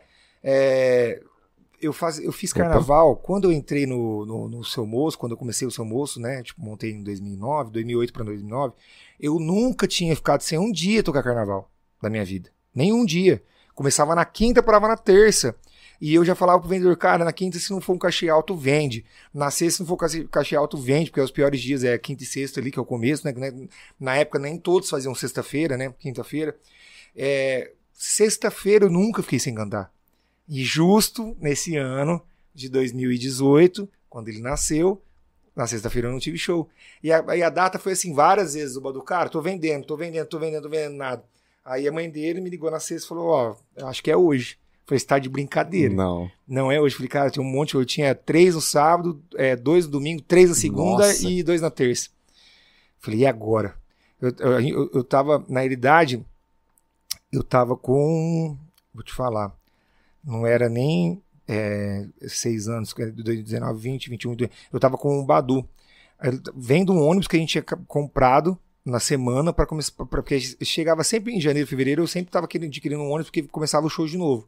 Aí tinha acabado de comprar um ônibus, a gente tava arrumando o ônibus lá em Mirassol, os últimos detalhes que a gente saía de manhã para viajar. Uhum. E aí ela ligou, eu saí correndo e fui pra Santa Casa e ele nasceu 10, 10 e pouco, mas não lembro o horário certo. Na sexta de carnaval. Sexta de carnaval. É, tipo- Cara, que loucura. Maluco, né, cara? Muito doido isso. E você não tem nada a ver com carnaval, né?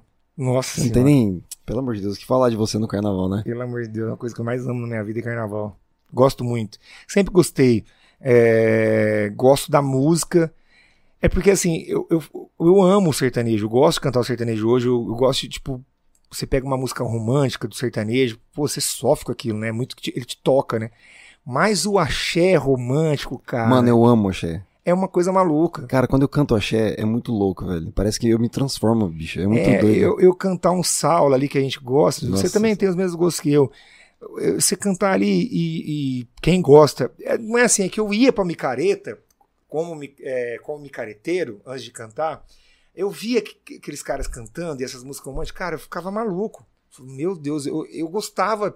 Aquele, aquele CD e DVD do Eva, que tem o Saulo, que é Sim, gigante, sim. que é- acho que é dois lados até, na época eu vendi, não sei se é dois lados ou. Era o, o- Você fala o que tinha É muito grande, tem várias músicas. a Rua 15? Não, não, antes. Antes, os 25 Aqui- anos? É, 25 anos. 25 anos. 25 anos.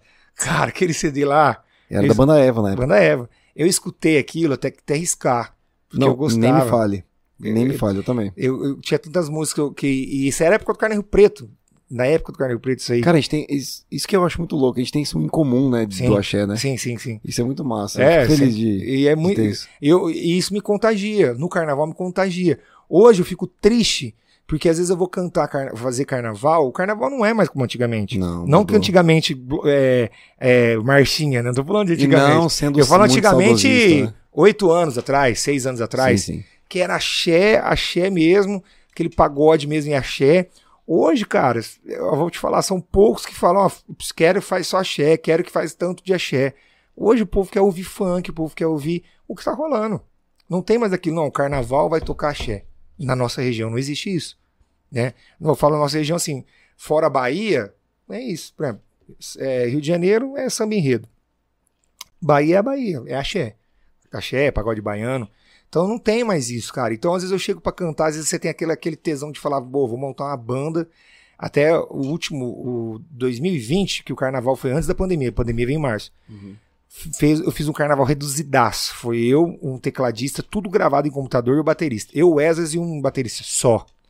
Aí nós chegamos num carnaval lá em Minas, que era só banda grande que fazia, tipo banda, porque o Brasil é muito grande, então tem muita banda boa pra tudo quanto é lado. Muito. Banda de 30 pessoas. Balé, banda, ônibus, tudo. Chegamos na- e eu fiz o show na segunda. Já tinha tocado gente na quinta, na sexta e no sábado. Chegamos no domingo. Chegamos na segunda com uma van. Eu, o Esdras, o baterista, o Badu, um técnico de som e um técnico de luz. E o motorista, sete pessoas. A hora que nós paramos, o cara falou assim pra ele. Eu lembro como se fosse hoje, na, na borda do hotel. Colocou a gente num hotel top, bem do lado do palco, assim, que era na rua, prefeitura. A banda, a, a banda vai chegar que horas? Aí o Badu olhou pra ele e falou, não, a banda é essa, A somos banda- nós. O cara, não, você tá doido? Cadê o ônibus, a galera? O Badu falou isso, cara, faz dois anos isso. O Badu falou, não, cara. Ele falou, pelo amor de Deus, o que que eu fui fazer, cara? O Badu falou, não, fica tranquilo, fica sossegado. E aí, tipo, né, Esdras, né, ensaiamos muito. Falei, Esdras, coloca tudo, grava tudo no computador que nós vamos soltar três horas ali no computador sincado. Eu e você e o Batera, uma atrás da outra. Cara, acabou o show, o cara foi lá. o Cara, eu nunca vi isso na minha vida. Porque eu cheguei lá e fiz de tudo, né? Eu comecei com sertanejo, fui pra onda de, de funk no forró, fui pro axé e terminei com rock and roll. O cara chegou lá e falou, mano, que que é isso? Da onde você é? Porque foi muito massa. O repertório matava, matava tudo, entendeu?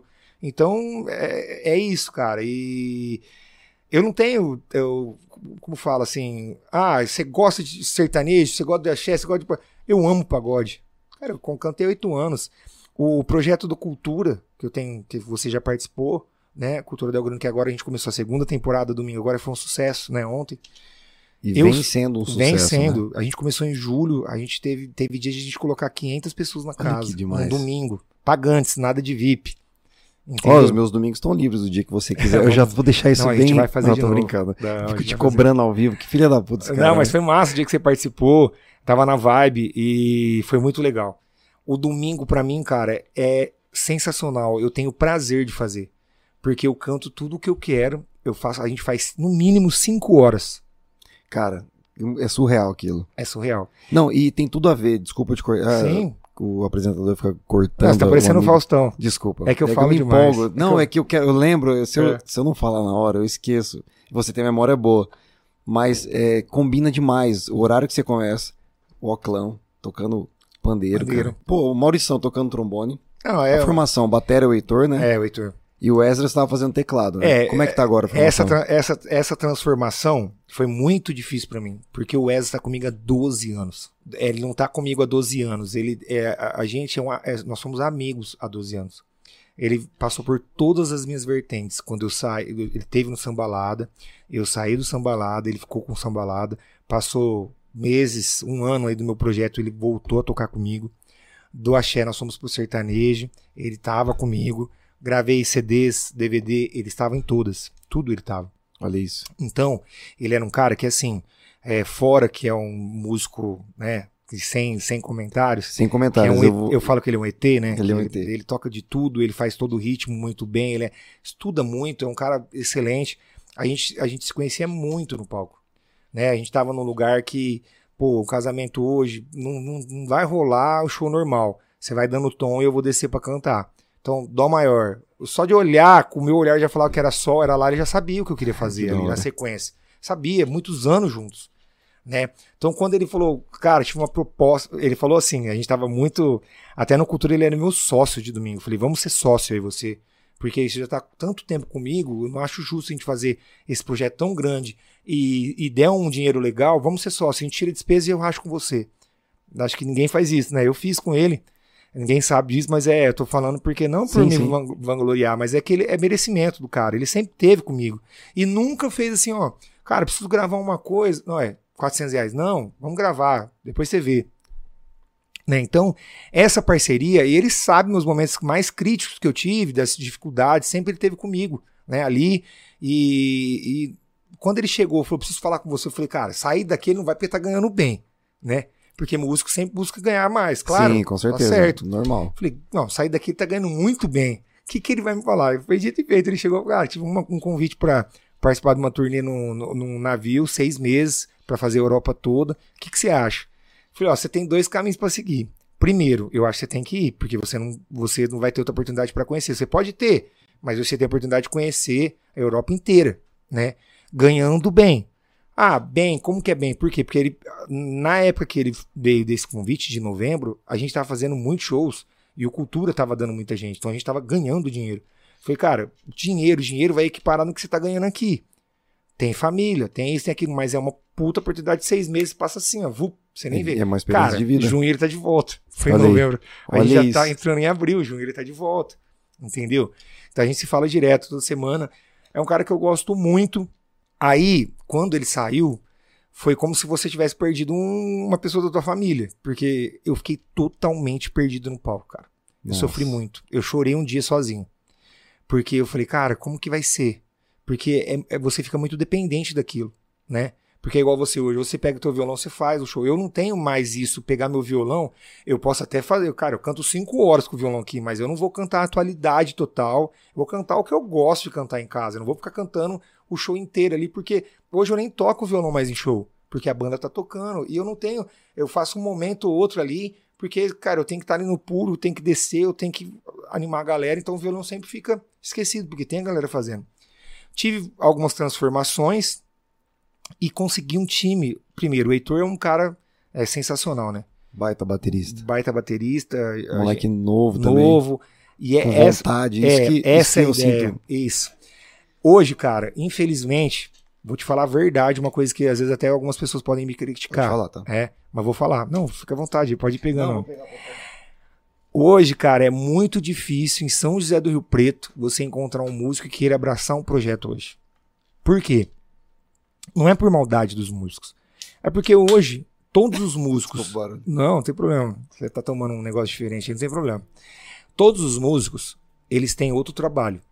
Então ele trabalha de dia, porque a pandemia já fez isso com todo mundo. Até eu trabalhei, todo mundo trabalhou, porque se não trabalhasse a gente ia passar fome, né? Então hoje, cara, o cara cobra por hora pra sair da casa dele. O cara quer tanto, quer X e é isso e acabou. Se não quer, procura outro. Aí o outro, que também tem a mesma, a, a, o mesmo, a mesma ideia. Cara, é tanto, é por hora, é uma coisa maluca isso. Aí outro dia a gente tá conversando, ah, então tá, então esses shows aí de 5 horas é um X. Então, quando você for fazer uma hora e meia, eu vou pagar metade. Porque, né? Mas não, hoje, cara, então o cara. É, é eu falo pra você, você quer montar uma banda hoje pra arrumar Rio Preto, você não consegue. Músico bom, se você for fazer uma paga, né, vamos falar, média, nem tão alta, Sim, sim. né? Porque você não pode estar começando um projeto. Cara, é muito difícil, muito difícil. Por quê? Porque hoje voltou todos os bares. Então o cara vai ficar, vai ficar fazendo com você para ganhar, um exemplo, para ganhar 200, ele vai no bar e faz por 400. E o bar tem todo dia. Entendeu? Às vezes, ele não- ele- se ele for acompanhar alguém, um- ele mais um, ele fala, me paga 350, me paga 300, tô dentro de casa, vou ali, toco duas horinhas, tô dentro de casa. É muito difícil você ter um cara que fala assim, não, eu tô ganhando 300 hoje, mas eu quero ganhar mil. Então eu abraçando esse projeto aqui, ele vai ver. Eu, cara, eu acho que eu sou um cara que nunca, nunca deixei ninguém pra trás. Meus músicos nunca. Hoje eu converso com eles, é, isso exatamente isso. Ou isso aqui precisa ser mais barato, isso aqui precisa, isso aqui dá pra rolar. E quando o cultura foi assim, a gente começou com uma paga, começou a melhorar, eu pum, pum, pum. Cara, o músico chegou a ganhar uma paga de domingo lá que se eu te falar você não vai acreditar. E chegou. Ai, coisa boa. Chegou. Isso é Porque, legal. Cara, tava lotado o negócio, tava bombando. Vamos ajudar. O Wes falou, cara, vamos ajudar. Entendeu? Vamos junto. E hoje, graças a Deus, eu montei uma banda novamente, né? Me, me, me adaptei. O Vitor é um cara sensacional. O Vitor também, que é lá de. A gente fala ali que é Nova Itapirema ali, mais ou menos O ali. Vitor, ele toca O Vitor tocava na, junto com o Heitor na, na Madre Santo. na Madrid. O Vitor. Você não conhece o Vitor Lima? Não, não, Vitor Lima? É, toca violão, guitarra, que ele é produtor da, da Madre Santo. Vitor Lima. Nossa, cara, que me faltou a memória agora É, de nome mas assim. você conhece ele. Um puta, tipo, puta cara, toca de tudo. Cara que tem. O, que, que é o interessante? Ô, vamos fazer um negócio? Vamos. O cara não fala assim, não, vamos, é tanto. Vamos. Vê lá o que você pode fazer, vamos fazer. O Maurício, que é, né, Maurição. Maurição, eu falo que é difícil a gente adaptar a vida dele, né? Porque ele toca, faz, tem Ele é vários maravilhoso, projetos, tá tudo. Mas, cara, montei de novo. Mas eu, eu falo, eu, eu mereço, porque eu, eu- tipo, eu não crio atrito com ninguém, eu sempre quero todo mundo bem. Às vezes eu me prejudico pra estar todo mundo bem, entendeu? Então, tamo junto, na alegria e na tristeza. Quando tá só na alegria, não adianta você não olhar pra trás, né? Ah, tô na alegria ali, vai continuar mesmo que eles estavam ganhando no ano passado, se eu tô na alegria, não. Vamos junto, eu sei que todo mundo depende disso. E é muito complicado, cara, porque hoje os poucos que tem, bons, têm oportunidade toda hora de estar com uma banda maior, que tá uma banda melhor. O Maurício fez o exemplo, chegou, cara, tal artista me procurou, o que, que você acha?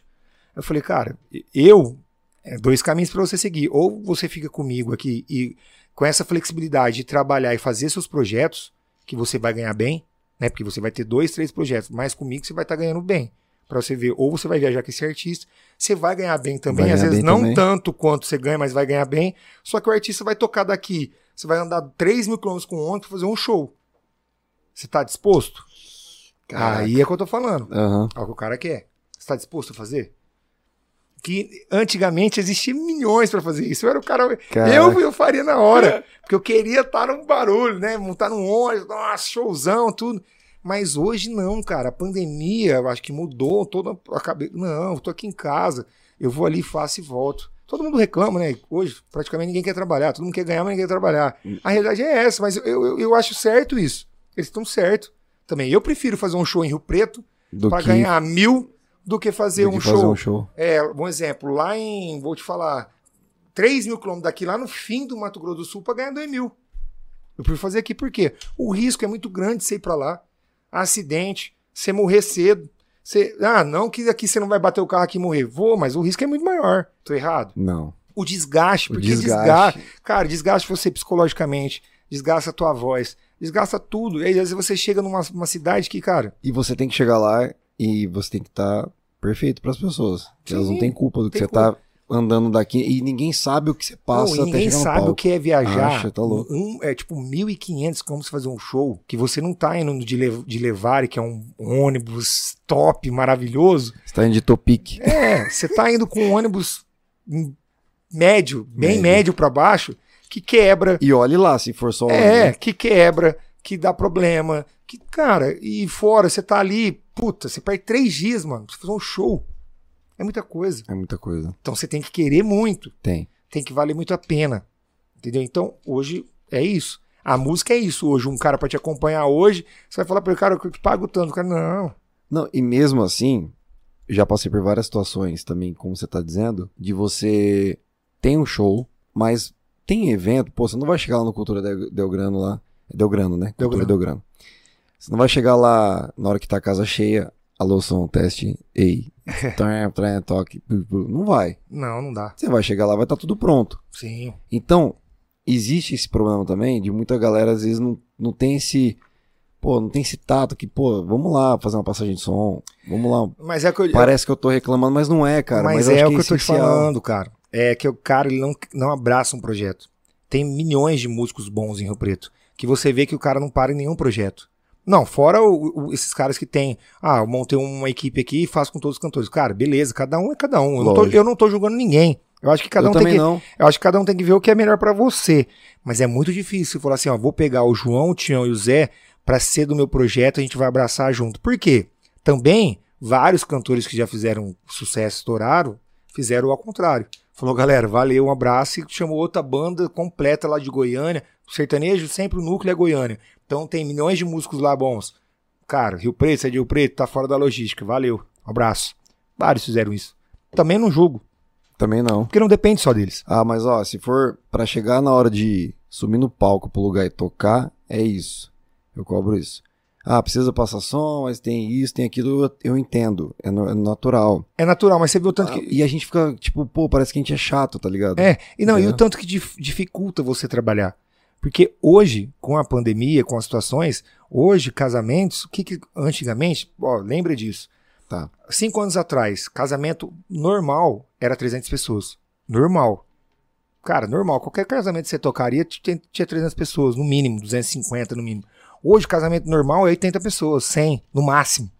Normal. Encurtou, né? Ah, tem casamentos para 400, 500 ainda. Existe, mas Existe. são muito poucos. Você pode falar, qualquer cerimonialista vai te falar. Toquei sábado agora com um casamento com 300 e poucas pessoas. Olha que coisa linda. Cara, lindo, clima, top, chega, todo mundo é canta. outra. Você vai tocar, cara, a maioria dos casamentos. Por quê? Porque tudo tá mais caro, tudo tá mais difícil. E as pessoas, em vez de fazer uma festa de 300, ela faz para 100 e viaja, faz outros investimentos. Tá certo. E aí, como que você vai cobrar? Ah, eu cobrava 10 mil do casamento. Hoje eu tenho que cobrar 5 ou 4. E aí você tem que levar uma banda. Aí a banda te custa tanto. Cara, pra eu ir lá é tanto. Aí você soma quatro músicos, mais o técnico, mais isso, mais aquilo.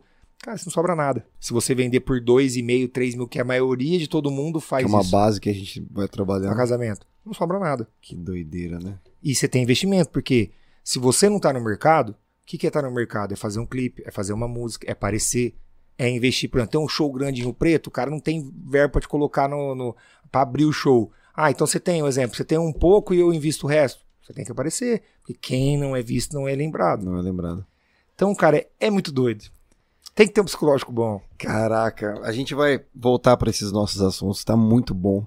Eu tô amando, você não faz ideia, cara. Tô aqui- Dizendo, não julgo ninguém, estou dizendo que é o mercado nosso hoje. Com certeza. É a atualidade, o que a gente tá vivendo hoje. É legal a gente comentar sobre isso. Tem tá o no link- Instagram aí? É, tem o link no story aí. Só chegar, viu, gente? Vamos que vamos. Vou deixar um pedacinho aqui só pra galera assistir. Boa, eu gostei, gostei. Lá. Já acessa aí, viu? Acessa aí, ó. Arroba seu moço. Você que tá no YouTube também, ó. O Instagram dele tá ao vivo também. É, começa a me seguir aí, tô precisando de seguidores, hein? É, tá precisando. Tá precisando. Preciso bater 100 Cara, mil. ele não consegue nem, ele nem fica vermelho, Juninho. Não, preciso bater 100 mil. Pô, eu preciso bater 100 mil. Eu cheguei nos 10 mil, eu falei, caralho, subi na É. Não, vida. cara, 100 mil é minha, é minha meta até dia 29 de abril. Até de 29 de abril. A gente vai falar sobre seguidores, Vamos lá. sobre esse momento que você tá vivendo de viagens, como influência, que eu tô ligado. É, Eu vou falar sobre essa galera que você tá junto aí. A gente vai Mas fala da isso. nossa comida aí que eu tô com fome. Chegou o nosso momento Prime Box aqui no Aumento. Sou meu filho, Wagner. Um beijo, meu irmão. Olha que jantar maravilhoso. Moço, você gosta de comida asiática? Cara, eu vou falar pra você, depende, eu, eu acho que eu nunca comi, eu Você não acho. imagina o que tem aqui dentro, né? Não, eu imagino. Prime Box, o melhor delivery de comida asiática de São José do Rio Preto. Tá aqui no podcast. Aumenta o som, meu filho, com Prime Box. A caixinha vai te surpreender, seu moço.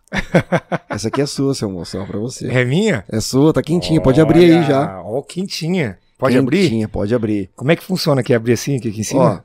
eu descobri que isso aqui vira até um prato, se você quiser. Eu não sabia. É? Eu não sabia. O QR Code tá na tela da Prime Box? Ó, seu moço. Prime Box, ó. O QR Code tá aqui, ó. Ali no... Sempre aponta pro pintinho, né? O Piu Piu, você tá falando? Piu Piu. É que susto, velho. Cara, nossa. Enfim, ó. Prime Box. Ah, estourou aqui, já saiu, ó. Já... Não, mas você tem que abrir em cima. Tá na... Ele ó, abriu. Já abri errado. Ele, ab- Não, estou...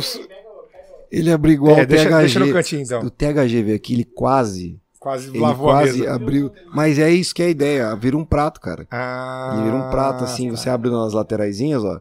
Não, mas esse você pode deixar que eu levo pra casa, aí eu, eu como lá. Ó, Wagner, o Wagner que eu acabei de falar aqui.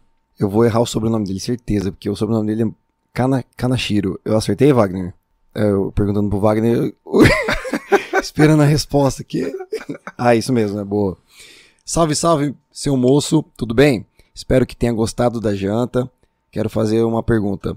Tem alguma mania que você tem antes de começar a cantar? Grande abraço. O Wagner da Prime Box te mandou essa pergunta. Cara, tem. Eu não como antes de cantar. Pelo menos umas duas horas antes eu não como. Porque eu tenho refluxo, gastrite, acho que todo cantor tem, né? E aí eu não como mais nem na bala.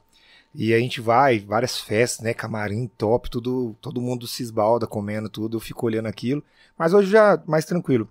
Eu não como. Isso é uma das curiosidades aí. Isso é muito interessante, porque eu lembro que eu tava em Ribeirão, fui fazer um show em Ribeirão, e aí eu fui inventar de ir num, numa comida japonesa lá e tal. Aí eu falei, meu show é, é uma da manhã.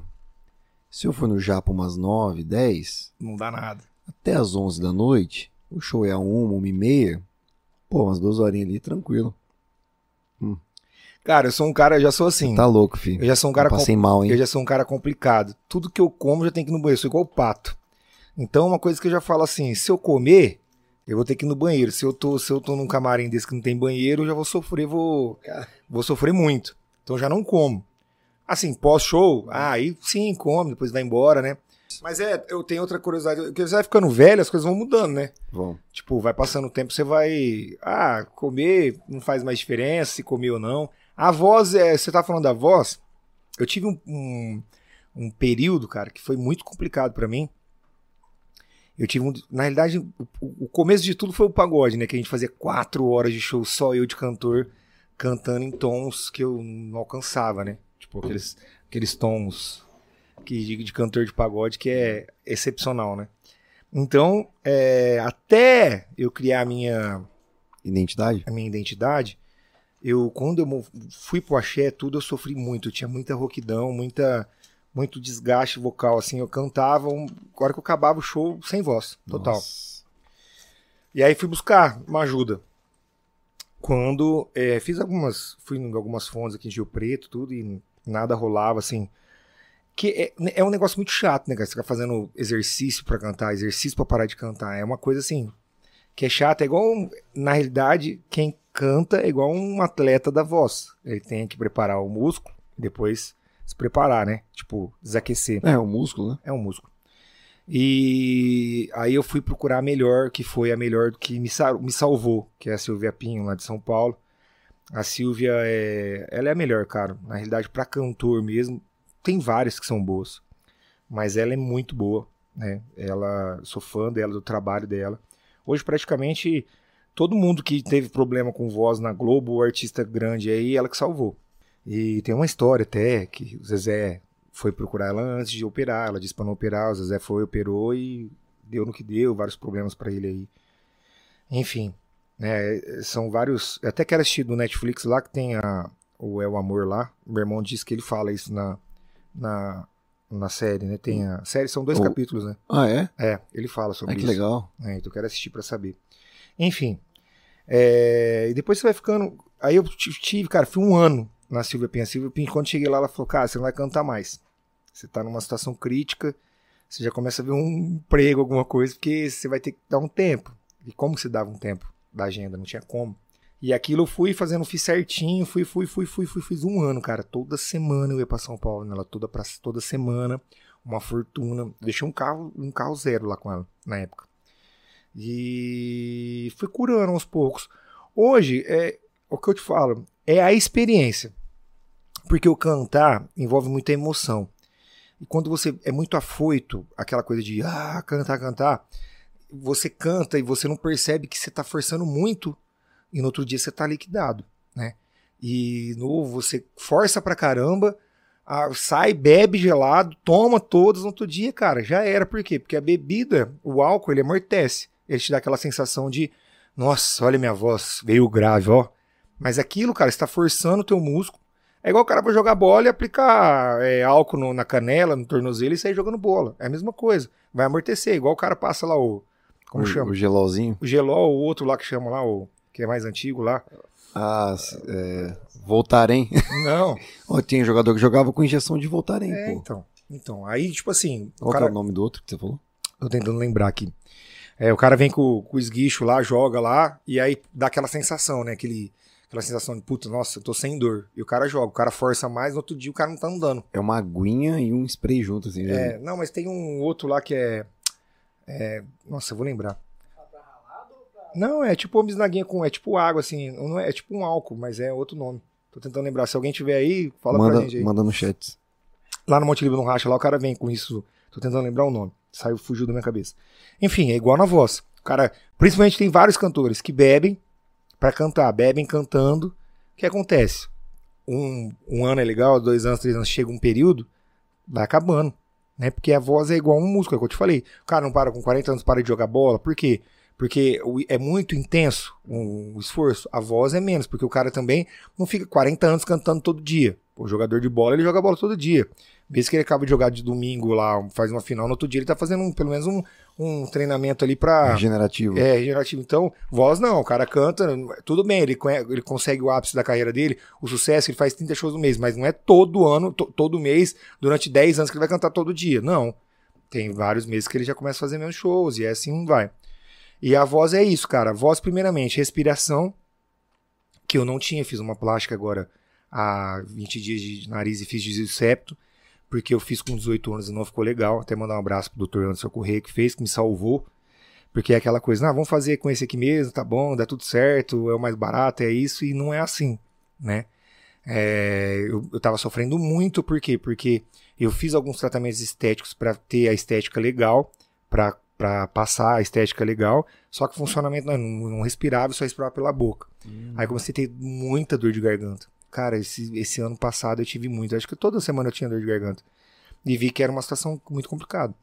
Aí tive que procurar e fazer, e não é todo mundo queria colocar a mão no meu nariz, porque primeiro porque eu sou uma pessoa pública, que todo mundo vai me olhar na, na os caras fizeram uma cagada no meu nariz, o cara vai falar, nossa, quem que fez isso? O cara na hora vai saber. E, e, tipo, função, teve que tirar a cartilagem da costela pra fazer a função do nariz ser certa. E, nossa, melhorou muito, cara. Faz, é, eu fiz é, cinco shows já. Nossa, melhorou demais. Demais, demais, demais. E a voz é isso. Eu não, não, não, faço exercício pra começar, pra ter mais. Eu acho que essa experiência de você não ser tão afoito, de ficar ah, gritando, gritando, cima, né? gritando, baixar seus tons, saber o seu limite, é muito legal isso. É Porque, cara, você força quanto menos, você, você força menos, você se adapta àquilo e você não fica sem voz. Por exemplo, hoje, há tempos atrás, era um dia que eu tava sem voz. Eu fiz três shows, ontem eu fiz cinco horas de show, Olha o jeito que eu tô hoje. então, eu estaria sem voz. Hoje eu não tô com voz le- 100%. Mas eu acho que foi ansiedade ontem por causa do jogo. Também. Meu time perdeu. Nossa, cara, que, Não, Não. não, deixa que pancada, hein? sem comentários. Senhor. Que passeio. Não, isso daí foi um. Isso também causa problemas na voz também. Problemas Não, na... é, gritar. Não, na verdade, na verdade. Gritar ou gri- chorado, né? Não, na verdade eu não gritei. Na verdade eu acho que. Oi? Eu sou. Você não gritou, você chorou e mandou, xingou. É. Então aí você acaba. eu já tava vindo dessa rotina assim, só que já vem uns dias pra cá que eu sinto que minha voz tá mais pesada e tudo mais. E Pode ó, ser. uma coisa que é boa pra voz. É, vamos parar de falar de voz, nós não somos fonoaudiólogo, mas. Uma Uma coisa que é. legal a sua experiência. Não, pô. excelente. O, cara, o jogo da voz. O, o certo. Dormir. Cara, dormir é tudo. Por quê? Quando você dorme, cara, você, você acorda. Se você dormir bem bastante tempo, tua voz volta. Entendeu? Você pode perceber, tô você tá mal da voz. Se você dormir, um exemplo. Hoje eu tô mal. Se eu não tiver que trabalhar amanhã, você dormir, até meio-dia, sem você vai acordar, tua voz já vai estar mil vezes melhor. Aí você almoça pra dar mais uma descansadinha, tudo. Cara, a voz reage. É, é o, cara, dormir é Dormir, tudo. né? É tudo. Eu sou inimigo do fim, cara. Não, eu digo assim, durante a semana, velho. Isso é um problema pra mim, que eu não sei o que, que eu faço. Mas eu não sei se. Cara, eu preciso. Eu acho que eu até sei o que eu posso fazer, mas. Cara, eu não consigo ir, ir dormir assim direito. Tipo, É, eu não eu, durmo eu posso ir direito. pra cama, eu vou pra cama, Eu bonitinho. durmo, eu durmo. A Bre fala isso pra mim, Sabe cara. qual que é a melhor hora do meu sono? 7 horas da manhã. Cara, todo mundo tá acordando. Cara, é um sono pesadaço. é o, eu também é o meu. Que eu acordo, tipo, firme. Ho- Hoje eu dormi até tarde, porque eu tava. Aliás, eu já não tava. é, eu, não- eu já tava acostumado com shows. Aí fiz essa cirurgia, fiquei 15 dias em casa. Você volta, cara, você volta totalmente despreparado. Aí esses três shows aí, hoje eu acordei, parecia que tinha um caminhão tinha passado em cima de mim. Daí eu acordei, acordei era, no- era 8h40. Olha isso. É, aí eu falei, caraca, já é 8, quase 9 horas da manhã. Aí você corre o dia todo, né, os afazeres, tudo, aí você, você bate aquela canseira, né? Você fala assim, é, muita gente fala, ah, vagabundo, acorda 9 horas. Cara, mas vai cantar e ficar Vai acordado. lá, então, é, no domingão. Sexta, sábado, domingo No cantando. domingão, a Que o cara tá tomando, tá é? no churrasco, tá dormindo, dorme cedo, bêbado. Cara, é foda. Segunda-feira é pesado. É pesado. Entendeu? Porque reflete, e, e não é mais o gás, não é mais o gás do começo de 18 anos, né, cara? Isso tudo reflete. Né? Eu com 18 anos eu cantava, eu ficava acordado 30 dias cantando, dormia duas horas por dia e nada mudava. Hoje não. Hoje você sente. Não que eu não. Eu, cara, eu toco, mas assim, né? O teu corpo vai chegando uma hora, tua voz vai pesando, vai ficar cantando. Você pode ver, cara, se você dormir bem. Eu nunca tomei remédio pra dormir, nunca fiz nada disso. Mas, pro, quem precisa, não acho errado também. Cara, dormir bem no outro dia, a voz é outra. É outra, é outra parada, é né? outra, é outra. Nossa, e aí, gostou?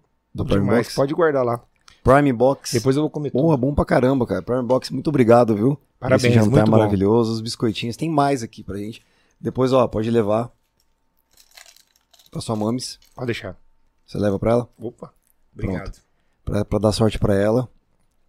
Pô, mais sorte do que ela tem esse filhão aí, cara. É. Ela falou um negócio semana passada pra mim que foi muito engraçado. Ela não tá assistindo porque acho que acabei nem na correria, nem passei pra ela o link. É... Mas vai ficar aqui registrado. É, viu? depois, depois eu vou passar pra ela. Ela falou que uma, uma- acho que uma, uma amiga dela, alguém falou com ela. Falou, não, eu sou abençoada, eu tenho dois filhos maravilhosos. ela começou a falar, eu olhei pra ela, assim, ela encheu o olho de lágrimas, foi tão engraçado. Olha, porque eu não tenho problema nenhum na minha vida, meus filhos são maravilhosos, de saúde, são duas pessoas boas, que trabalham, que correm atrás. Falei, é isso aí, mãe, é isso aí, É isso aí. é isso aí. Mãe nunca é, cara. Com certeza. E mãe, nem que se a gente estiver errado, a mãe sempre tá apoiando, né? Seu moço, uma perguntinha massa pra você também. É que eu até queria saber, assim, das suas gravações. Pra você, qual que foi a mais, assim... É um pecado dizer qual é a mais memorável, a mais que você tem... Mas qual que é a canção que você gravou que você tem mais carinho, assim? Que você fala, não, essa aqui eu... É difícil falar sobre isso, né? Cara, é difícil. Eu não tenho a canção que eu gravei. Ou que é mais... Não que seja mais que você se orgulhe, assim, mas uma que você fala assim, pô, essa aqui... Cara, é... eu tive um. é, Eu tive o CD que eu gravei em Goiânia, que eu gravei com o Jenner, quando o Jenner nem tinha estourado o Zé Neto ainda, que foi o primeiro produtor do Zé Neto Cristiano. Eu Aham. gravei com ele em 2013, lá em, lá em 2014, em Goiânia. Fiz um CD inteiro com ele lá. Eu aprendi muito, né? Porque os caras de lá, você vai. é, Os caras de lá, tudo acontece lá, porque lá os caras são muito foda e especialista em produção, em. Cara, o mercado lá é muito forte. Tipo assim, tem 30 estúdios, um perto do outro, pra gravar. Bateristas, tipo, excelentes. Não que aqui não tenha, mas lá é- o mercado é muito mais forte. Muito mais. Você vê um cara lá gravando uma sanfona lá, você fica de cara, o cara da parte tudo, o cara na hora, ele, você fala, caraca, não é possível, né, o cara faz. E principalmente quando você faz amizade com o produtor, porque hoje eles são uma máquina de fazer música. né? Tem muita gente que nem vai lá. O cara já manda tudo pro, pro WhatsApp. Cara, eu quero a música assim, a música é essa, faz aí. O cara ele manda pronto. Quanto que é? X, o cara deposita. Então tem muito isso. Você põe a voz na tua cidade e manda a voz aqui para mim. Tem muito isso. Mas eu morei um ano em Goiânia, então eu tive a oportunidade de conhecer o, o Jenner, tive a oportunidade de conhecer muita gente boa lá. E até o Marlos, o cara que na realidade foi um produtor, metade, metade do CD ele ajudou muito. As músicas, tem músicas de composição dele, um cara violentíssimo. Até o Gustavo Lima, aqueles dois clipes que ele faz preto e branco no, no piano tocando lá, um é colorido, outro preto e branco lá, e fez no estúdio do Marlos. Várias vezes a gente se cruzou por lá. E, cara, é, esse CD tem várias músicas, não uma só, que eu me senti muito bem, assim. Falei, cara, eu, eu gravei isso. Nossa, ficou massa, hein? Entendeu? Que ele, ele era um cara crítico, né? Principalmente o Marlos, que gravou as minhas vozes. Oh, teve a música que, eu, que mais ficou, né? Que é a, a Sem Você Vivo Perdido. Eu fiquei quatro horas gravando essa música. Enquanto eu não cheguei no que ele queria, ele falou, cara, grava de novo. Chegou uma hora que eu falei, cara, eu não aguento mais. Não consigo. E olha só, essa entrega de quatro horas por uma música, Uma que às música. vezes a gente vai ouvir ela e falar, cara, o cara não ficou quatro horas. Não, ali. mas você vê que é. Hoje, por exemplo, eu vou gravar uma música aqui, Sim. eu não tenho um produtor pra me, me seguir e falar, cara, grava assim, grava. Eu gravo, vamos gravando, e o cara da, mesa, ó, tá legal, chega, vai, vai mais aqui, vai. Que um dia, essa música foi engraçada, que um dia até o, o Rafa, né, que eu canta muito bem, o Rafa, que é o, o Matias, do Mato Grosso do Matias, o Rafa falou: Caraca, velho, você tá cantando um alto nessa música, hein? Pra você ver como que ficou tão bem produzido que chamou a atenção de alguém. Entendeu? De um cara que canta um muito cara que canta muito. que canta muito. Ele falou que ele ouviu na rádio, que foi uma música que tocou muito na- nas rádios aqui em Rio que a gente fez várias, no, várias é, coisas. Depois eu gravei ela no meu DVD, até um tom abaixo no meu DVD, porque é bem alto. E essas, são- esse CD foi uma coisa que eu, que eu tenho muito guardado comigo mesmo. Praticamente quase não tem no YouTube, as músicas são poucas, porque naquela época não tinha muito isso. Mas eu tenho CD, cara, música mu- muito boa. E meu DVD, né, cara? O DVD que foi a gente ensaiou vários dias, a gente produziu tudo junto. Foi um sonho conquistar isso, porque é muito difícil você fazer um DVD hoje com seus próprios recursos, né? Quando você tem investidor, investimento é muito fácil, mas com seus próprios recursos é muito difícil. E meu, e meu DVD, eu falo assim, eu me orgulho das coisas que eu faço. Eu falo, cara, ficou do caralho. Por eu ser um cara, um cantor aqui de São José do Rio Preto, longe de tudo, e feito com, com a minha garra, com a minha, com a minha força, ficou do caralho. A qualidade musical, as músicas são boas. E me abriu muita porta esse DVD. Muita porta.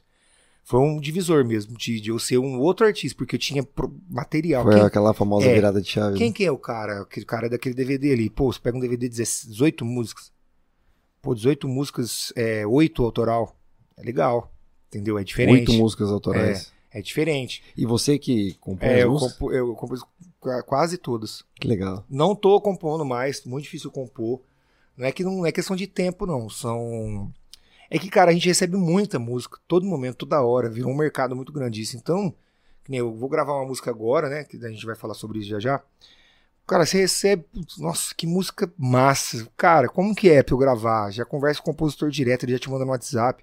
Então, cê- você compor, é o que eu falo. Tem gente que só compõe. Taí Luan compõe todo dia. Taí Luan vai em São Paulo compor, vai lá no Mato Grosso compor. Os caras são compositores. Eu não tenho o privilégio hoje de abandonar toda a minha vida, minha parte profissional, de tudo que eu tenho, tudo, porque eu tenho muitos, muitos compromissos só para ficar compondo. E também não é desculpa, porque eu podia pegar duas, três horas. Mas, cara, compor é muito uma essência. Você tem que estar muito na vibe, tipo, muito O tranquilo. processo criativo, ele tem que ter todo Senão esse... você vai compor coisa coisa básica. Mas compor uma composição legal, tu fala, nossa, cara, eu compus Nossa, uma... as letras que vêm pesadas assim. né? É. E compor é um negócio que é a prática. Você, compo- você começa a compor. Daqui um ano, nossa, eu tô fazendo música pra caramba, top. Se você começar a compor agora, vai sair ruim, ruim, ruim. Você vai criando aquilo, aquele hábito e a coisa vai rolando.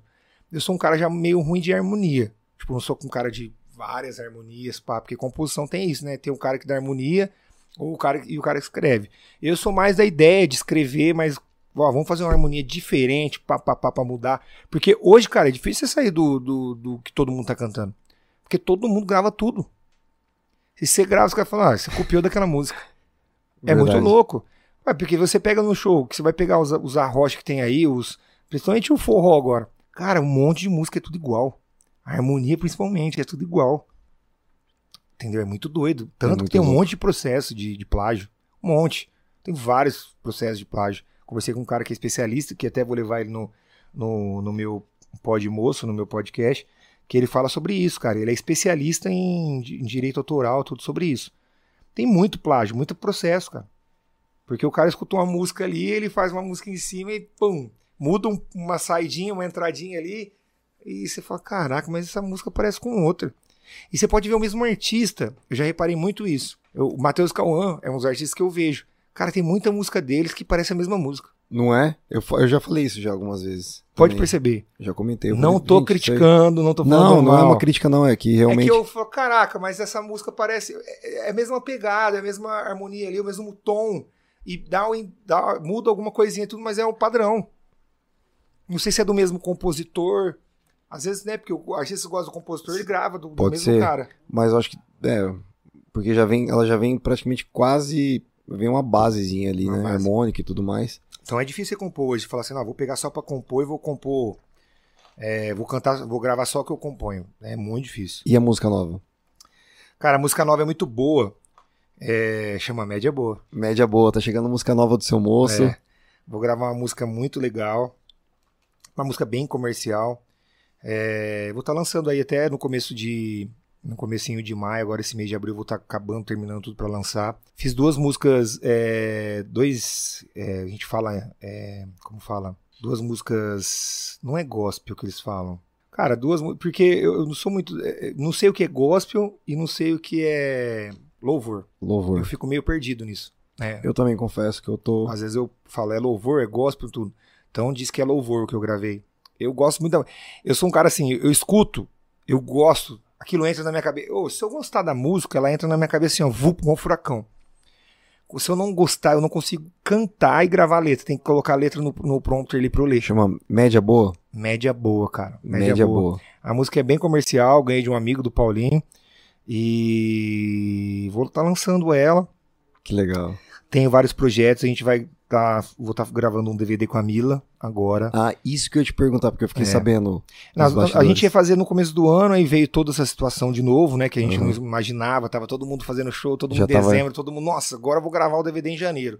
Aí veio a situação de não ter carnaval, de estar tudo fechando novamente, das, de reduzir. Nossa, aí- Cara, isso foi igual uma martelada na canela. Sabe quando você arranca a, a canela pra baixo? Derruba todo mundo, né, na parte artística. Enfim, vamos adiar e pra fazer. É, essa semana tem até uma reunião com ela. A gente vai fazer o primeiro DVD, é, vai chamar Todo Seu, que é o projeto, né? E ela vai can- cantar algumas músicas, eu cantar algumas músicas e algumas músicas juntos, no mesmo DVD. Que lindo, vai ficar massa, hein? Vai ficar legal. Não, essa parceria entre você e a Mila. é legal, né? sensacional. E depois faz o meio de campo lá por mim, por gentileza. Não, ela vem aqui sim. Traz a Mila pra sentar aqui comigo. Ela vem. A Mila, ela participou comigo já. Não, ela, ela é super parceira. Ela é parceira, ela, Ela, ela participou comigo quando era só áudio. O podcast, ele é o podcast raiz mesmo, assim, só áudio. E a Mila gravou comigo. A gente fez um episódio muito massa com a Mila. Tá no, no podcast do Aumento do Meu Filho, também disponível pra galera ouvir. E, cara, é uma parceria que deu muito certo. é. É Ela- muito legal. É, ela, é, ela é talentosa demais. Ela é. Cara, posso te dizer que ela é uma menina que tem tudo pra dar muito certo, né? Já deu muito certo, Cara, mas ela é tem muito tudo pra chegar onde ela quer. Porque, principalmente, na parte de mulher cantando, é, são poucas, né? Você vê o mercado, tantas pessoas que cantam, poucas que fazem sucesso. Surreal É, né? É. Doideira. E ela tem a pegada legal. Eu falo que ela é famosa de saia porque ela, a pegada dela é legal. Ela canta, ela envolve a galera, ela dança, ela, Eu ela fala falando isso. besteira, né? E deu certo. Eu, eu, que eu falei pra ela, falei, Mila, é, eu não quero nada seu, né? Eu quero te ajudar. Não te ajudar porque eu não sou o, o- o pai da matéria, né? Eu não sou o cara, mas eu quero te ajudar, te dar um, um como fala, um, um norte, porque eu já sofri tudo isso. Hoje eu tenho experiência pra É, falar. tocou em você, assim, É. uma coisa... Falei, cara, vamos louco, junto, legal isso, vamos não? fazer um projeto junto, vamos tá- trabalhar junto hoje. Ela, né, o mesmo vendedor nosso, a gente tá junto no- nas decisões, a gente conversa, troca ideia sobre o DVD, dê a ideia. Então, é uma parceria muito legal, que tem que ser bom para mim e pra ela. Eu sempre falei, cara, tem que ser bom para nós dois. Quando o dia que não for bom para você, falei para não sou seu empresário, não sou ninguém, eu sou um cara que te ajuda e que a gente tem um mesmo cara que nos vende, o mesmo comercial. Então, sempre a gente vai lutar por nós dois, né? O tanto que ele chegar a vender um show lá, o cara quer pagar X, ele vai tentar o X e o Y. Quando você não tinha ninguém, era você. Então você falava, ó, custa tanto, a pessoa falava, ah, é, eu não posso. Ah, então faça um pouco menos para fazer. Não, ele vai tentar vender por mais. Porque é isso que é a parte do vendedor comercial que você não tem. E, e a gente vai conversando Nossa, sobre o isso resto. é importantíssimo pra carreira. Para você é, chegar a um. ter um status de, de trabalho, cara, ah, quem é a Mila? A Mila é ela. Quanto custa? Custa X. Ah, mas tem 30 que faz por menos. Cara, a Mila é Então, isso. Então vai lá nos 30 que tem por esse. Eu, eu, eu sempre fui assim. Ah, o seu, ah, o seu moço é. Ah, mas eu contrato três atrações com o valor do seu moço. Ok. Sem problema algum. Entendeu? É assim. A gente tem que se impor. A gente tem que saber. A, a- gente tem que acreditar na nossa verdade, no nosso produto. Né? Acreditar no nosso show, acreditar no que a gente vai fazer. É o que eu falei pra ela, a gente não pode ficar parado. A gente tem que lançar coisas, a gente tem que fazer, a gente tem que aparecer. Não só no show. Você tem que estar, por exemplo, vou lançar agora, final do mês já sobe as duas músicas do Spotify. São duas músicas conhecidas, esses dois hinos aí que a gente fez, é, tipo um, um, um álbum aí, um EP de duas músicas, porque eu tive vontade de cantar, porque a Ana Paula me, mos- me- mostrou as músicas, eu gostei, falei, cara, quero gravar, vou gravar. Eu tenho competência para gravar. Às vezes alguém pode ouvir e falar, nossa, porque as pessoas que gravaram são dois cantores assim, tipo, cantor. Uma regravação essa que você tá é, falando. são regravações. São cantores, é, como fala, a- a- acima da média. Não é a média boa, acima da média. Acima são cantores que cantam, tipo, faz melisma, são cantores de louvores, de. Eu acho que é louvores. Uhum. Dessas músicas. São, tipo, outro tipo de pegada. Eu cantei na minha pegada. Para algumas pessoas vai agradar e para outras não. É só a Enfim, pegada. é a minha pegada. Na música, é o meu sentimento que eu passei na música. Ah, pra alguma fala, cara, nossa, ficou ruim, é diferente da. da- uma música é, de- é, é uma cantora que canta, entendeu? Totalmente diferente. Então é isso, eu acredito nisso. Falo pra cá, a gente tem que fazer conteúdo. Porque hoje, sem conteúdo, o artista não é nada. Eu falei, a gente tem que estar ali no Instagram e bombar, a gente tem que fazer música nova, a gente. Ah, música nova tem que pagar rádio, a gente não tem dinheiro. Tá bom, vamos colocar no. Vamos fazer no orgânico, vamos tocando no show. Uma hora a gente vai chegar lá. Uma hora vai cair na mão de alguém, vai escutar. e Com se não certeza. cair, e se não acontecer, é porque não era pra acontecer e a gente tá vivendo disso. É o que eu sempre passei. A gente tá vivendo disso. Hoje eu tenho, eu posso falar, cara, 22 anos de música. Eu vivo da música há muitos anos. Da, somente da música. Sim, a pandemia veio, cara, matou todo mundo. Comecei a trabalhar de vendedor numa empresa. Por quê? O que eu ia fazer? O que a gente faz? Eu também, cara. Foi dois anos sem nenhum show. Olha isso. Zero. Foi mesmo. E o meu cancelou 72 shows. Nossa. Entendeu? É muita coisa. É muita coisa. E aí tem seu psicológico, tem suas despesas, tem tudo, cara. Desestrutura E tudo. foi nesse né? momento de pandemia que a gente descobriu que a gente, de repente, até falar assim, a gente não tá no mesmo barco, né? Sim, sim, sim. É muito louco isso, Sim, né? sim. Uma frase que fazia muito sentido, pô, estamos no mesmo barco e tal, mas realmente a gente não tava no mesmo barco. Não. Porque muita gente se, é, se saiu, assim, ficou muito bem na pandemia é, e, a gente, e teve outras pessoas que não. Tem gente que é muito grande, superou, assim, passou, foi difícil, Sim. mas é muito complicado E isso, tem gente né? que era pequena e que decolou, né? Muito louco. Porque o cara tinha um produto que não era visto por causa da correria do dia a dia. Quando o nego ficou em casa dois anos, viu o produto do cara, o cara decolou. É. Cara, eu, eu falo pra você, eu sofri muito. Muito mesmo, cara. Tipo, minha vida mudou muito. Que é, eu não era um cara que tinha aquela economia guardada, mas eu tava num, num momento bem bacana. Tipo, eu tava bem organizado. E eu não, eu não. Tem aquele cara que fica, não, nossa, por que aconteceu isso comigo, né? Tipo, porque Deus fez isso comigo, tudo. Olha a situação que eu tô agora, dois anos sem trabalhar, vou ter que trabalhar seis anos pra voltar ao normal. Cara, pra mim foi ótima a pandemia. Pra mim foi maravilhoso, todos os problemas que eu passei pro melhor. Hoje eu tô, sou outro cara. As minhas coisas eu tenho outra visão. Eu vejo outra situação de, de, de- das coisas. Tudo foi pro melhor. Eu acho que sempre é pro melhor. É que a gente vê de outros olhos. A gente vê, a gente pesa no problema. Então eu acho que a gente vê, a gente pega, por exemplo, nossa, a pandemia foi ruim. A gente pega tudo aquilo de ruim, a gente só vê o lado ruim. O lado bom a gente não vê. Não vê. Então, pra mim foi ruim o quê? Pô, eu tinha uma loja no shopping, eu fechei, eu quebrei. O que, que é eu quebrar? Eu quebrei. eu tinha uma situação que eu tinha quatro, cinco funcionários, eu tinha mais a banda completa, tudo organizado. Cara, do dia pra noite, zero. Um mês, dois meses, três meses, quebrei. Não tem pra onde correr. Aí o que? Ah, empréstimo, tudo. Cara, que jeito? Você vai fazer empréstimo, vai pagar como? Não tem nada, não tem renda? Vou fazer empréstimo? Não. Cara, fazer acerto com funcionário, fechar a loja do dia pra noite, fazer, tentar fazer acordo, não conseguir acordo, mandar pra justiça. Cara, aconteceu tudo, tudo ao mesmo tempo. Brum, uma bomba. Ah, beleza, sofri. Cara, sofri, chorei muito. Você vê teu sonho, porque, por exemplo, a loja que você foi lá era meu sonho. Era um sonho que eu tinha aquilo, eu construí, cara, de noite. Eu fiquei várias noites naquele shopping, de madrugada, fazendo aquilo acontecer pra ter. Falar, cara, eu vou ter a música e vou ter um negócio ali por fora, que a música aconteceu alguma coisa, né? Quem sabe, posso por um acidente, pode, minha voz pode acabar, eu tenho aquele negócio ali. Tô aqui. Aí esse cara, você tem que desmontar tudo, podia pra noite. Você sai igual um ladrão de lá. Você sai igual um bandido, né? Porque quando você tem. Quando você tem tudo, você tem dinheiro, você tá tudo. Cara, o lindo, é o maravilhoso. Quando você tá devendo, cara, você é um bandido. Você é um bandido. As pessoas te, te olham assim, dentro do estabelecimento, cara, você é um bandido, você tá devendo, você tá quebrado, você não tem a tua autoestima, você não tem autoestima. Você tá fudido. Como é que você vai fazer as coisas? Você tá ferrado. Aí fecha tudo, acaba com tudo que você construiu, que você fez ali, que você tava pagando. Devasta demais, né? Devasta. Não, acaba, é tipo, acaba com tudo, Se você cara. não tem um, um bom discernimento, É. se você não tem um. Não, tanto cabeça... que muitos caras tão, ficaram bem mal, né? Tipo, principalmente na música, ficaram muito mal. Muita gente com depressão, tudo. Eu, graças a Deus, cara, eu não tive isso, porque eu acho que eu sou um cara iluminado, eu sempre falo isso. É, tive minha mãe que me ajudou muito, meu irmão que me ajudou muito. Se não fosse eles também eu tava ferrado. E hoje eu vejo tudo isso, cara, passei. Hoje eu vejo tudo mais claro, tudo mais tranquilo. Entendeu? Eu tive que passar por isso. E olha o nosso mercado, por exemplo, quero que você lembre, eu falo nosso mercado porque é o, o mesmo mercado que você vive hoje é o mesmo, a gente é da mesma cidade. Antigamente, antes da pandemia, tinha 300 mil cantores em Rio Preto. 300 mil caras que não queria trabalhar e virar cantor. Tocava um violãozinho no churrasco Nossa, ou virar era cantor. bastante. Era muito. Cara, a pandemia limpou. Por quê?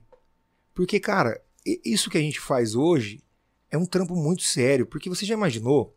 Eu fico pensando assim, eu sou. Às vezes aí eu acho que eu acho que já sou velho por esse pensamento. Mas, você já imaginou um cara que vai casar? Ele pega ali o João e a Maria, vai casar. O cara programa o casamento dele, cinco anos no mínimo, 10 anos no mínimo, aí que a maioria que vai casar já. A maioria, né? Mas não tô dizendo que é a, a lei. Programa tudo, pô, eu quero colocar o Gui Rodrigues pra cantar no meu casamento. Porque o Gui, nossa, eu adoro o Gui, cara. Nossa, ele tem que fazer parte desse momento tão especial. Porque ninguém casa querendo separar. Cara casa achando que é a última coisa que ele vai fazer na vida, né? É uma vez só. Sim. Tudo bem, separa. Tem gente que casa três vezes, não tô dizendo isso, mas é o cara casa falando, "Eu não vou separar. Né? E aí você imagina a responsabilidade que é isso, cara, você cantar, porque muita gente não olha pra esse lado. Ah, tá um cantor ali, qualquer um cantando, e boa.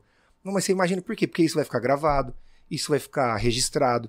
E você vai fazer um negócio ali, cara, e for ruim. Eu já vi vários casamentos que eu fui que eram bandas, banda grande. Cara, o casamento tava uma bosta, o clima, por quê? Porque a música era ruim, o som tava ruim, som tava alto. Cara, é, se torna pesada a festa. E você imagina a responsabilidade que é? Então muita gente não vê por esse lado. Antigamente, antes da pandemia, os cantores não viam por esse lado.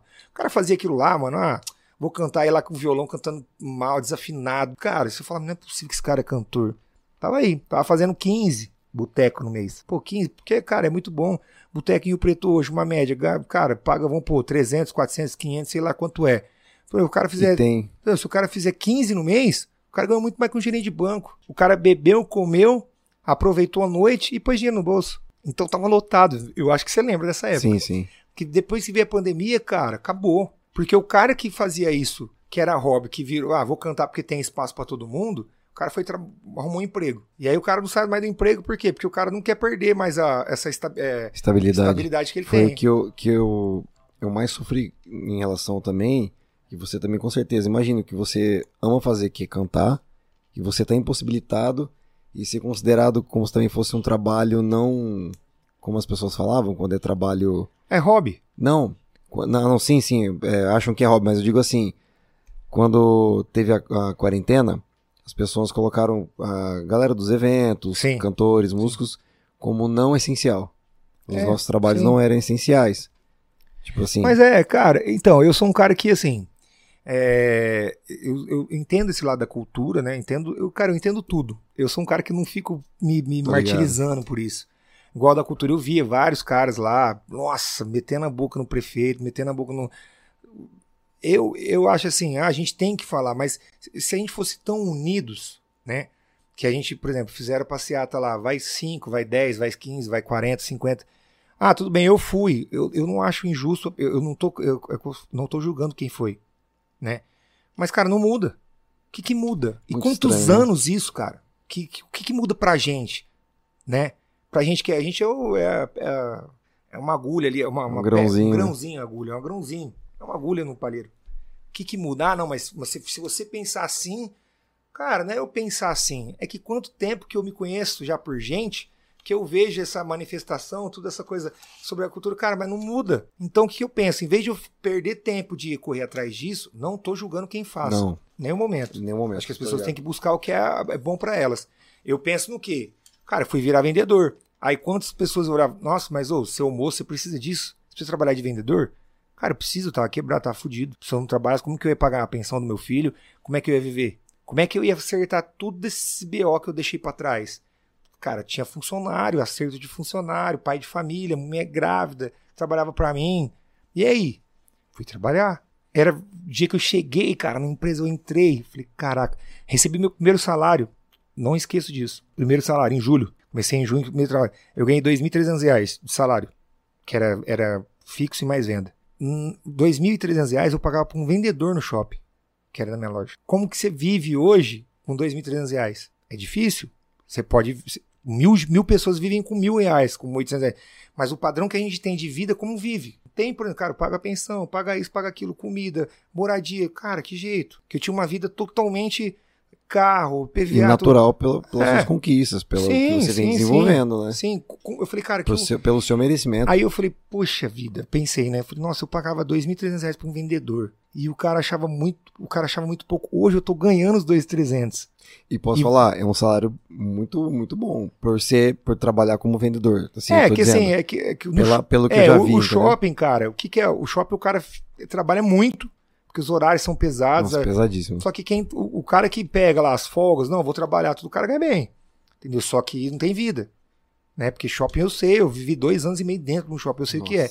É Natal, Réveillon, é, cara, o negócio é pesado, o cara tem que querer muito, tipo assim, nossa, cara, ó, vou trabalhar no shopping fazer um pé de meia. Você faz. E o vendedor, tem muita loja lá que é comissionada, uma comissão legal, alta, o cara vende, o cara ganha super bem. Deu só que o cara rala muito, rala muito. Não é aquele trabalho que você vai às 8, às 6, 6 e meia na tua casa e sabe que você não trabalha domingo. Não, lá o pau tora, velho. É Natal, Réveillon, você sabe, você Eu trabalhou. Eu trabalhei.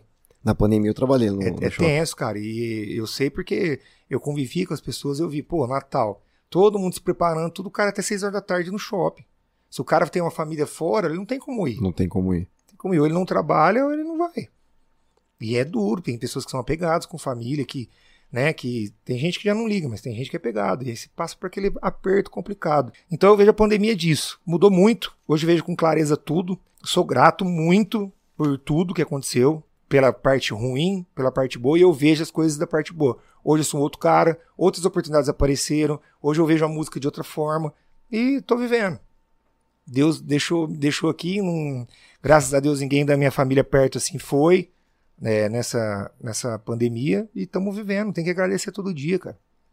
Com certeza. Agradecer todo dia. A gente. Agradecer cada dia que a gente acorda, abre os Pô, olhos. é uma nova respira. oportunidade. A gente Uhum. tem que fazer o bem pros outros e pensar no bem, uma coisa boa. Olha que bom estar aqui com você hoje, uma segunda-feira, cara. Cara, quando que a gente iria passar mais de duas horas um olhando pro outro, trocando ideia? É. É, muito legal isso. Então, às vezes a pandemia trouxe isso. Trouxe. Já imaginou? Porque se não tivesse pandemia, às vezes eu tava fazendo um monte de show, tu nem, nem, ia falar com você, falar, cara, não dá, não dá, não dá. Tô aqui, não, vamos fazer. O outro convidar, vamos fazer. Eu acho que é isso. Tudo mudou. A gente tem que ver pelo lado bom. Tem. Acho que a gente tá mais. As conexões aumentaram, eu Sim. acredito, entre as pessoas, assim, nessa parte. Eu acredito muito, cara. Nossa.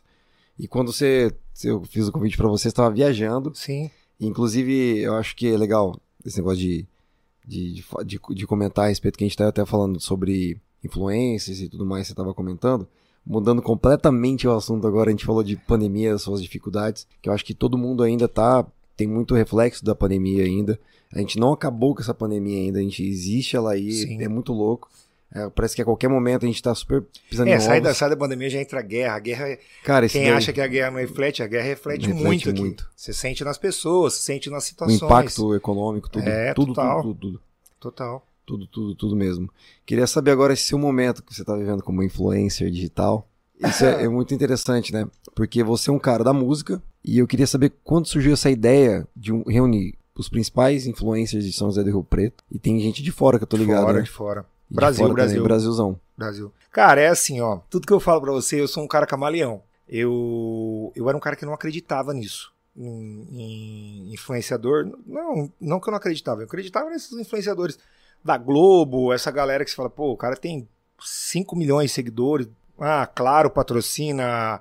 A Fiat patrocina. Pô, o cara tem tudo isso, o cara é influenciador. Mas o que acontece? Quando eu conheci, eu já conheço a Ana Paula faz muitos anos e a gente começou a ter uma convivência maior. É, Cara, é um mundo. É um mundo hoje, porque o que, que a pessoa. Eu, eu comecei a entender. O influenciador, ele não é vendedor. Porque hoje em Rio Preto existe muito isso. Por exemplo, ah, vou contratar o seu moço pro. Igual, fiz uma parceria com uma loja de colchão, onde eu fui lá escolhi um colchão pra mim, tô divulgando. Pô, uma parceria bacana demais. Não é porque eu tô fazendo essa, essa divulgação da loja de colchão que a loja de colchão vai vender 50 mil colchões. Ou eu tenho quase 100 mil seguidores, ela vai vender, vai, vamos pôr 10%, 10 mil colchões. Ela não vai vender. Não é questão disso. O que, que é? É o fortalecimento da marca. É a pessoa, igual, eu tenho 10 amigos. Pô, tô com. Meu, meu apartamento tá ficando pronto, eu vou precisar comprar um colchão. O outro falou, cara, que colchão que você escolheu lá? Ou dá pra eu escolher a cor, do, a cor da, da, da saia lá, da- de baixo lá? Então, de 10, cara, 10 pessoas que nem conhecia a loja. Porque a loja é numa avenida de alto fluxo, E você tá compartilhando experiência, né? Que é, compartilhando a experiência. Então, o Rio Preto ainda tem, não, não, muitas pessoas que acham, por exemplo, vou fazer uma parceria com o seu moço, seu moço vai usar uma camiseta, vou vender 30 camisetas. Não é isso. O, inf- o influenciador não é esse o papel. Qual que é o papel do influenciador? É ele ir lá, vestir e, tipo, cara, eu tô usando porque essa, essa camiseta é legal. Todo dia que você tiver a oportunidade, compra pra você ver. Entendeu? Você falar a verdade, porque também o cara vai comprar e falar, cara, que bosta de camiseta, se o cara nunca mais vai olhar no teu Instagram. Então você tem que ser verdadeiro. Você tem que divulgar o que você acha que. Eu, eu aprendi isso com a Ana. Divulgar a verdade. Pô, é bom, então eu vou trabalhar. Não adianta se essa caneca for ruim, ela vai me dar 10 mil de patrocínio pra eu divulgar ela e a caneca é ruim. Cara, o nego vai te martelar. Porque cancelamento é muito rápido hoje, né? nossa. Então, eu aprendi isso quando a Ana fez o convite para entrar na Ex-Influência, é uma agência de influenciadores. Ex-influencers que eu ia comentar É. também. A Ex-Influência é uma agência de influenciadores que agora montou o Clube X. O que é o Clube X? Você fica é, sócio desse clube, você é um influenciador, tem que ter uma, uma, uma margem lá, não sei, acho que de 20 mil seguidores, eu não sei praticamente isso, o mínimo. E você entra nesse Clube X, você faz o seu cadastro, é tipo um clube, paga mensal. E aí você participa de tudo que a Ex-Influencer pode te, te proporcionar. Não somente as viagens. As viagens é, é uma outra situação. É uma são por sorteio, são por outra situação, porque são poucas vagas. Por exemplo, hoje eles estão com, sei lá, 200 inscritos, 300 inscritos. Não tem 300 vagas de viagem. Então, por exemplo, abriu 10 vagas de. é, 10 não, 7, porque eles são em 3, eles sempre viajam. junto. Abriu 7. Então tem pelo sorteio. Tem gente, por exemplo, ah, eu já fui lá, eu quero ir em tal lugar. A viagem próxima que sair para Portugal eu quero ir, mas para Buenos Aires eu não quero. Então aí, isso eles vão selecionando de acordo com, com a situação.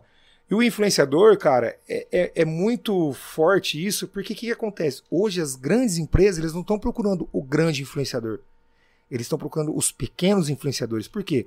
Porque é mais fácil, é mais barato e é mais, muito mais gente para influenciar. Entendeu? Não é que falar, ó, vou contratar o, o João lá que tem 10 milhões de seguidores. Custa quanto? Custa 100 mil um post dele. Pô, 100 mil, ele contrata ex-influencer e milhões de, de empresas que fazem várias cidades com influenciador pequeno, Aham. pequeno eu falo de números, mas que influencia todo mundo. Você, qualquer influenciador que seja que você não conheça, o cara tenha. Você é um influenciador, 10 mil seguidores, você já influencia 10 mil pessoas. Entendeu? Você colocar lá, pô, tô aqui no. essa comida aqui. Cara, eu não conhecia a comida, conheci com você. Então você imagina quantas pessoas vão assistir? 300, 500 mil? Vão saber que tem o Prime Box em tal lugar. Ou passou ali na é Saldanha? É na Saldanha Marinha. Tem Saldanha Marinha endereço. Prime Box. Nossa, Vou pegar o endereço depois. Cara, Prime Box eu vi isso aí onde que eu vi? Nossa, eu vi lá naquele podcast lá. É isso, cara. É, é- é essa mensagem, deixar essa mensagem subliminar aí, deixar. É, é, o- é o negócio do inf- do influenciador. Não que o influenciador não venda, ele vende. Mas não é o, ó, o influenciador, você faz propaganda com ele, ele tem que vender. Não, Tem senão ele não vender. prestou. Não, não é isso. Essa é a diferença. Então eu entrei nisso, porque também sempre gostei, sempre eu, me dou bem falando, me dou bem Não, completamente. apresentando, por isso que eu até vou A sua, a sua oratória é, É. maravilhosa. e, e o preto tem muitas mulheres, homens tem poucos. Tem poucos. E é um mundo, cara, que é muito legal. Muito legal. Tive agora essas viagens de oportunidade com a X-Influence de conhecer muita gente, de conhecer o que, que é verdade, o que, que é mentira desse, desse mundo. Só que, cara, é o futuro. É o presente e é o futuro. É muito doido. É um negócio que conquista muito. Eu vejo a Ana. A Ana posta um negócio, cara. Ela, ela fez. Ela, meu irmão fez uns- umas coisas com ela agora, tipo de tratamento de estética nela e na filha dela. Cara, meu irmão ganhou mil seguidores no dia. Real. Foi comprado. Mil seguidores. Puf. Mil pessoas No dia. ali. Pessoas, não nem de seguidores, pessoas do Rio de Janeiro, São Paulo, Ribeirão, querendo saber se ele atende nesses lugares. Em Manaus. Ah, sou de Manaus, ele atende aqui? Isso é, Olha que legal. é a pessoa influenciando, né? Tudo bem, ela tá com um milhão de seguidores, ela é, pô, ela é, vou falar pra você quem ela é o nome, né, da região nossa, né? Assim, eu tô começando no negócio agora, entendeu? Só que tem, como eu, tem vários lá que eles fazem tudo isso, pô, contratou um ex-influencer lá, uma marca, contratou, cara, todos nós, desde a Ana, né, tem os planos, lógico, tem o plano de patrocínio, ó, a Ana, os cabeças tal, e mais toda a galera, X. Senão, ó, vamos, ou tem muita ação com o influenciador, tipo, pô, quer fazer o influenciador mesmo, é, não- às vezes tem muita dificuldade de divulgar ele, né? Mesmo o influenciador, porque a maioria são, estão começando. Eles dão aquele suporte, cara, ó, faz mentoria, faz tudo pro influenciador crescer. E ali um ajudando o outro. A gente tem um grupo que, ó, amanhã vai ter o programa tal. Quem quer participar? Pra se propagar. Ah, eu quero, ó, temos 10 vagas. Quem quer ir? É isso. E quem são os principais influencers lá? Na X-Influencer?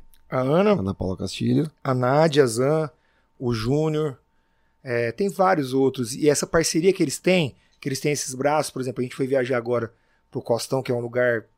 Nossa, cara, é- eu vou falar pra você, já viajei para bastantes lugares, mas Costão do Santinho em, Florianópolis é um é maravilhoso pra você com a sua família, você com a sua esposa. Cara, é sensacional. É- além de lindo, a comida é perfeita. Se você ficar um mês lá, você não dá conta de fazer tudo que tem. Caraca. Que é muita coisa, cara. É andar de cavalo, é arco e flecha, é tudo que você imaginar que pode proporcionar. É massagem, é spa. Cara, o negócio é muito top. É show todo dia, é brincadeira na piscina todo dia, é all inclusive que não tem, não tem como você contratar, não quero, não. Sim, sim. É, é comer e beber o dia inteiro. Se você quer ir num lugar desse pra Caraca. sentir um rei, é lá. Eu acompanho você no Instagram. É lá. lá. Que isso, cara. E eles têm essas parcerias que são esses influenciadores do Rio de Janeiro, que nem o Gustas, Lucas Lucas, esses caras têm pss, 3 milhões, 5 milhões. Os caras, tipo assim, são. Ele posta uma foto, dá 47 mil curtidas. É muito forte, Nossa. cara. São de outros gêneros, que são maquiadores, outro é dançarino. Não tem nada a ver com a gente. Mas, cara, o público deles é todos os públicos, são os- é o mesmo público que o meu. É a mesma galera. Porque dali um monte de gente gosta de sertanejo, um monte de gente gosta de, de um bom conteúdo. Entendeu? Então é isso. Cara, andar, via... não dá pra você andar com, uma- com um cara desse. A gente foi no. O, o- esse Lucas Lucas, que ele é. Maquia... Ele faz aqueles, tipo, vários challenges de maquiagem. É muito um negócio muito foda. Eu fui num Hot Beat, num evento que a gente teve da X-Influência andar com ele, não dá pra andar, cara. Porque a molecada, a criançada, é toda hora. Foto, foto, nossa, não acredito que você tá aqui, tudo. Você não consegue andar com o cara. Não consegue andar. Não, você não consegue andar. É muito mais famoso que um cantor. E qual um que é a... famoso. Muito mais famoso Muito que... mais. Olha isso. É muito mais. Já andei com um cantor famoso, por você ver, nossa, pega o Zé Neto hoje em Preto, nossa senhora, ele para. Mas um cara desse é muito. É normal, cara. É normal, é muito forte. Entendeu? É muito forte, porque a molecada que segue ele é apaixonada, é, é- cara, é muito doido. Então, o cara vai numa viagem dessa, divulga. Então, a X-Influencer tem isso. Tem a gente da região, né, que tem a região, e tem esses braços, no Rio de Janeiro e São Paulo, tudo, então é muito forte. Gera os conteúdos, compartilha as experiências, que é o Sim. que eu acho que é o que você acabou de falar. Não Ele- é você... Ele olha, troca muita ideia. Ele fala, cara, eu comecei assim, fiz isso. E você fala, caraca, Você fez isso? Não fiz, no meu começo era assim. Então você aprende. Isso, Aprende. cara, é, é esse aprendizado que o ex-influencer traz pros influenciadores no clube, é esse aprendizado. Porque o cara não se tornou do lado, ele não conseguiu 5 milhões a- do nada à toa. Do nada, né? Ele tem uma história, tem o porquê ele chegou lá. E ele, cara, ele tá tomando você ali, ele vai te falar, ele não vai deixar de falar. E você faz amizade, você conversa, e, e é o extremo seu. Por exemplo, eu sou um cantor aqui do, de São José do Rio Preto, dele é, cara, mexe com maquiagem lá no Rio de Janeiro, não tem nada a ver uma coisa Tem com a nada outra. a ver uma coisa com a outra. Que a gente, cara, e que ele te conecta. reposta, te posta, seu Instagram é bum. E fortalece, né? Fortalece. Conexão, tudo. Pô, Nossa, sensacional. Qual que é o Instagram? A página do ex-influencer? ex-influencer, o Instagram é ex-influencer X, né? Ponto influencer. X. É, ponto influencer. influencer. E o Clube X aí lá dentro tem tudo falando sobre o Clube X, tudo. Tem o contato comercial que você pode fazer parte. Tem vários, cara. É, é bem bacana. Porque os influenciadores, eu- o que é legal, que, no- que a gente não tinha na música e a gente começou a ter um pouco, ninguém quer passar, tipo assim, nesse clube é bem regrado lá. Ninguém quer passar por cima, então todo mundo se ajuda. Os que sabem fazer mais, é, é, tipo, faz vídeo, que sabe é, editar vídeo, ajuda quem não sabe. Quem sabe falar, ajuda quem não sabe falar. E é assim. Então é legal, vai criando uma força, né? Sensacional. Já segue então X. ponto Influencer. influencer. Eu acho que é isso, Você né? vai Eu acho que é isso. É, eu acho que é isso mesmo. A gente confere É. agora. Eu sou meio esquecido pra essas coisas, mas eu acho que é isso. X. ponto influencer. Senão vai lá no- na, na, na Aqui, ó, Paula Castilho que tem lá. Rapidão. Aí, Massa demais. Já vou seguir aqui, ó. segue Ó, sim. Vivaço, já estou E seguindo. tem várias viagens esse ano, tem. Eu acho que tem mais seis viagens pra esse ano. Não sei se eu vou participar de todos, né? Por causa de agenda e também porque tem outros participantes que tem que ir, né? Porque não dá pra ficar repetindo. O que, que eles querem? Querem que vai mudando mesmo pra ter essa conexão, né? Não só toda vez o seu moço vai, não. Vai o outro, outro pra conectar. Não só eu conectar, mas, né? Então é bem bacana isso. Mas antes pra gente ir pra parte final, Oi. eu queria. ah, além de a fazer os agradecimentos finais e tudo mais, blá blá blá. Tem uma, uma perguntinha muito interessante pra você, que é a respeito assim. Quais são os, os seus, as suas ideias, assim? Porque é legal você falar como você influencia outras pessoas e como que você fala, os seus shows. Com certeza vai ter alguém mais novo que tá pensando em criar essa conexão com você também e Sim. pensar no futuro. Pô, você, cantor, quero ser cantor e tudo mais, quero iniciar a carreira na música. Eu te pergunto quais são as ideias e conceitos mais importantes para transmitir para quem tá iniciando a carreira musical e os seus conselhos para as pessoas antes da gente ir para nossa parte final. Cara, musical, eu tenho. Acho que meu conselho, o melhor conselho é você fazer a sua verdade, independente do que as pessoas vão pensar de você. Canta a sua verdade, grava a sua verdade, independente se não tiver na moda. Se não for o que tá na- rolando na parada. Não adianta você que tem um, um berço, que só escutou música romântica, gosta de cantar música romântica, não é porque o Zé Felipe tá fazendo sucesso, dançando com coreografia e fazendo música pra galera dançante, que você tem que gravar música igual o Zé Felipe. Cara, faça sua verdade. Porque o sucesso tá dentro da gente, não é o que as pessoas acham. Você tem que viver aquilo. Ou, eu sou seu moço, eu tenho 22 anos de história, eu tenho muito show. Ah, eu tava fazendo uma conta, cantei mais de mil casamentos já. Cara, eu tenho uma história, eu vivo da música. Eu, eu- se eu ganho 5, ou 10, ou 30, ou 50, cara, eu vivo disso e vivo bem. Eu tenho o que eu quero, faço o que eu quero. Pô, queria fazer mais? Pô, quero fazer mais. E vou fazer mais. Se não for agora, vai ser lá na frente. Se não for, também não tinha que ser. Mas não vou deixar de viver e ser triste por não fazer. Então, cara, cante, grave sua verdade, faça sua verdade. Na música, principalmente. Sem a sua verdade, você vai ser mais um. Você não vai conquistar, você vai ser infeliz. É isso. Que isso, hein? É real. Cara, faz todo sentido, né? Tudo. E é Depois, muito- e é muito a, gente legal. tem, a gente sabe disso agora. Sim. Você não sabia disso quando você começou. Você quer o quê? Nossa, o Jorge Matheus tá fazendo sucesso. Vamos cantar igual o Jorge Matheus. Vamos gravar. É real. Aí passa Jorge Matheus, vem outra galera. Você já quer, já. É. Entendi. Pô, perfeito. Perfeito. Eu acho que é isso mesmo, cara. E também não, rec- não recrimino quem faça isso. Não, não. Já fiz isso. Nossa, tá maluco. Não é Já fiz disso. isso muitas vezes. Mas, cara, não é minha verdade. Eu fui, dei, não, não- teve nada na minha carreira que me somasse. Depois que eu tinha feito, que tinha investido, que eu tinha gravado, que eu tinha feito, cara, pra que eu fui fazer isso? Porque não é minha verdade. Não adianta. Não vai. E é muito legal você chegar onde você tá hoje, num, num momento muito massa, assim, da sua vida, da sua carreira, com toda essa bagagem, experiência, e falar umas coisas dessa é muito legal, cara. Eu gravei. esses- o, o meu medo de lançar esses dois louvores é que eu vou tomar pedrada. Cara, vai cantar louvor? Quem que é ele pra cantar louvor? Cara, sou eu, é o que eu quero cantar. É minha verdade. Eu senti isso, me comoveu. Falei, cara, eu quero gravar isso. Porque um dia eu vou ter uma coisa gravada, é isso. Não é porque é moda, Não. não, é porque. Não, porque eu gostei das duas músicas. Eu senti que eu falei, cara, eu quero gravar. É isso. Pô, Avisa a gente, cara, quando você for lançar, vou, tá? vou- é, eu, eu- eu vou te falar, eu te falo pra você. É, ficou bem bacana, bem legal, muito boa. Eu gostei muito do, do final, assim. Eu me já- superei. Cara, já tô ansioso pra ouvir, cara, juro. Eu vou colocar pra você ouvir aqui. Ah, eu vai? tenho. Tem esse privilégio nos bastidores, Eu né? vou te colocar no bastidor pra ah, você tá ouvir. querendo, mas quando lançar a gente vai colocar aqui. É, vai- vou lançar no Spotify já direto. Boa. A gente vai colocar aqui no, no podcast do Aumento do Meu Filho. A gente vai deixar link na descrição. A gente vai divulgar pra muitas pessoas ouvirem seu trabalho. Que você é um cara, além de, como eu já falei no começo, você, eu te considero como meu amigo mesmo, Pô, o irmão, que sempre abriu as portas pra mim, assim. Toda vez que eu preciso de você, você vai lá e me apoia e me ajuda. E hoje não tá sendo diferente esse momento aqui. De verdade, fiquei muito feliz, viu? obrigado. por cara, tudo que, que você agradeço. contribuiu aqui com, com sua trajetória, com sua experiência. É um cara que eu admiro muito. Olha, ficou até, juro por Deus, velho. Você Ah, tá vendo, né? obrigado. Eu A fico- nossa sintonia é boa, sempre Olha foi isso boa. aqui, velho. Juro por Deus. Eu falo desse. Porra. É que é, é, eu falo de você, né? E a gente tem essa sintonia boa, porque Aham. eu nunca vi você como, é, como, como fala, como concorrente, como nada. Eu sempre vi você um cara do bem. Você sempre chegou em alto astral, na sua, um cara tranquilo, um cara que não é que chega querendo dominar tudo. Então a gente se identifica muito, porque eu te respeito e você me respeita. E eu quero o seu bem, quero o seu sucesso. Se você amanhã estourar uma música e falar, cara, que massa, ele merece. Porque ele tá há quanto tempo? Você tá lutando. Muita gente não sabe da sua história. Eu sei um pouco, não muito. Mas eu sei que você tá na luta, cara, como eu, como vários. Entendeu? Então a gente tem o nosso lugar, a gente tem, Tem. a gente vai certeza. chegar lá. Como eu disse, às vezes pode ser do jeito que a gente não queira. Mas, cara, a gente tem que viver. Vamos ver esse podcast seu aqui, maravilhoso, foi bom. Vou viver o meu agora. Se daqui dois meses eu falar, cara, não quero mais trem, essa merda desse podcast. eu paro, eu fiz. É isso mesmo. Você fez. Tentei. Tem que fazer, tá certo. Vivi, foi Vive- bom. Isso aí, viveu. É o que eu falo. Na minha vida, tanto é, comercialmente, de música, de, de, de relacionamento, cara, vamos viver o hoje, tem que fazer o hoje. Amanhã a gente não sabe. Porque tudo muda. Tudo muda. Pô, você ama hoje? Então vamos amar hoje.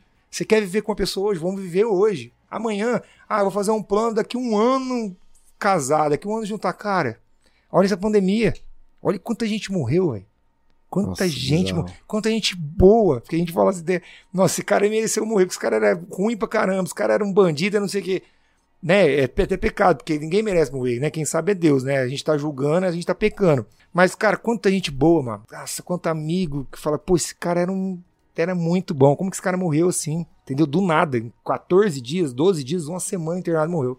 Então você vai fazer plano pra quê? Não que você não tem que ter um norte. Não, sim. Você tem que ter. Mas, pô, eu gosto de uma moça hoje. Eu tenho que ver com ela hoje. Ah, não. Ó, vamos daqui uns três meses a gente ver pra gente ficar junto. Pra... Cara, não dá. Não, não tem tempo pra isso. Pô, quer ter outro filho? Se for, se você conseguir ter, você tem que ter igual mês que vem, daqui dois meses, ajeitar e fazer. Você vai esperar, não. Ah, eu vou esperar fazer mais shows pra eu ganhar um dinheiro. Cara, esse teu esperar às vezes não dá tempo. Não dá. Faz todo Essa sentido. É real. Pô, seu moço, ó. Não é pra você fazer 10 filhos, né, cara? Eu Calma. tô te falando isso. Tô chegando em casa, viu, É. amor? Não dá pra você fazer 10 filhos e já sair. Nossa, Você- se eu almoço for pra fazer, eu vou Se fazer. prepara que hoje eu tô... Mas é real, cara. A vida é muito doida. Nossa, eu, acho, demais. eu acho que essa pandemia aí eu, vi, eu vejo as coisas bem. Eu já via isso antes, porque eu almocei com meu pai no outro dia eu tava no, no velório velando ele. E eu sempre pensei nisso. Cara, nossa, é- como que a gente imaginar Meu que Deus. aconteceu? Não, aconteceu. E acontece com todo mundo, não é? Não é porque aconteceu comigo que eu sou um coitado. Não, acontece com todo mundo. Todo mundo, cara, deslizamento, o cara perde a família inteira. Seis pessoas da família. A família dizimada, a família deixou de existir do dia pra noite. E é isso é na vida. É na música, a gente tá todo dia, né? Quantos amigos aí, molecada nova, 30 anos, 35 anos morrendo de infarto do dia pra noite. E é o que rola. Se você não viveu hoje, vai deixar pra amanhã, e aí? E o amanhã? Amanhã às vezes é longe, tá? Não dá tempo. Nossa, com certeza, cara. Que palavra, hein, cara? É real. Eu sou poeta. esse cara tem uma oratória sensacional. Não, você é um exemplo pra muita cara, gente, viu? É que eu penso, eu reflito muito sobre a vida, assim, cara. Eu gosto muito de ficar em casa refletindo tudo que eu passo, do que as pessoas falam, que eu escuto, né? Ah, ele, ele, ele, eu fico escutando. Eu sou muito assim, eu, eu falava muito assim, né? Hoje eu, nossa, eu fico, eu falo, eu escuto bastante. E em casa eu fico sozinho, agora que eu tô morando sozinho, é, eu fico mais pensativo. Eu acordo e durmo pensando. nossa, eu agi desse jeito, eu agi daquele jeito, eu tenho que me policiar pra, né? Pô, eu tenho que fazer o bem. O que, que eu tô fazendo hoje da minha vida? Por exemplo, hoje a gente faz o quê? Você faz bem para quem? Ah, você faz bem para as pessoas, você não faz mal. Cara, mas você não fazer o mal pra pessoa, isso aí é, é como fala, não é um bem que você tá fazendo, isso aí é, como fala, é o mínimo. O mínimo. mínimo. Nossa, ó, eu tô fazendo, eu não faço nada de mal pra ninguém. Cara, mas isso é o mínimo. É o mínimo, né? Pô, você veio pro mundo pra isso. Entendeu? Ainda bem. Ainda né? bem. Aí não tem cara que fala isso, né? Eu já escutei, ah, eu não faço nada de mal pra ninguém, eu já tô fazendo. Não. Você pode, você, você tá fazendo bem. Tem muita gente também que não, não faz bem pra ninguém e é pessoa ruim. Mas, pô, cara, vamos ajudar alguém, vamos fazer alguém. Então eu tô ajudando o quê? Pô, tô trabalhando lá na minha equipe. Ô, preciso de alguma coisa? Precisa... Vamos ajudar. Eu falei com o músico semana passada. Ô, a gente não é só uma banda. Você precisou de alguma coisa? Vamos conversar, cara. Me liga, vamos falar da tua vida pessoal. Se quando você precisou de alguma coisa, me fala. Se eu não conseguir, eu vou pegar emprestado, eu vou ajudar, eu vou pedir. Porque a gente tem que fazer o bem para alguém. Você, tá no, você não tá no mundo à toa.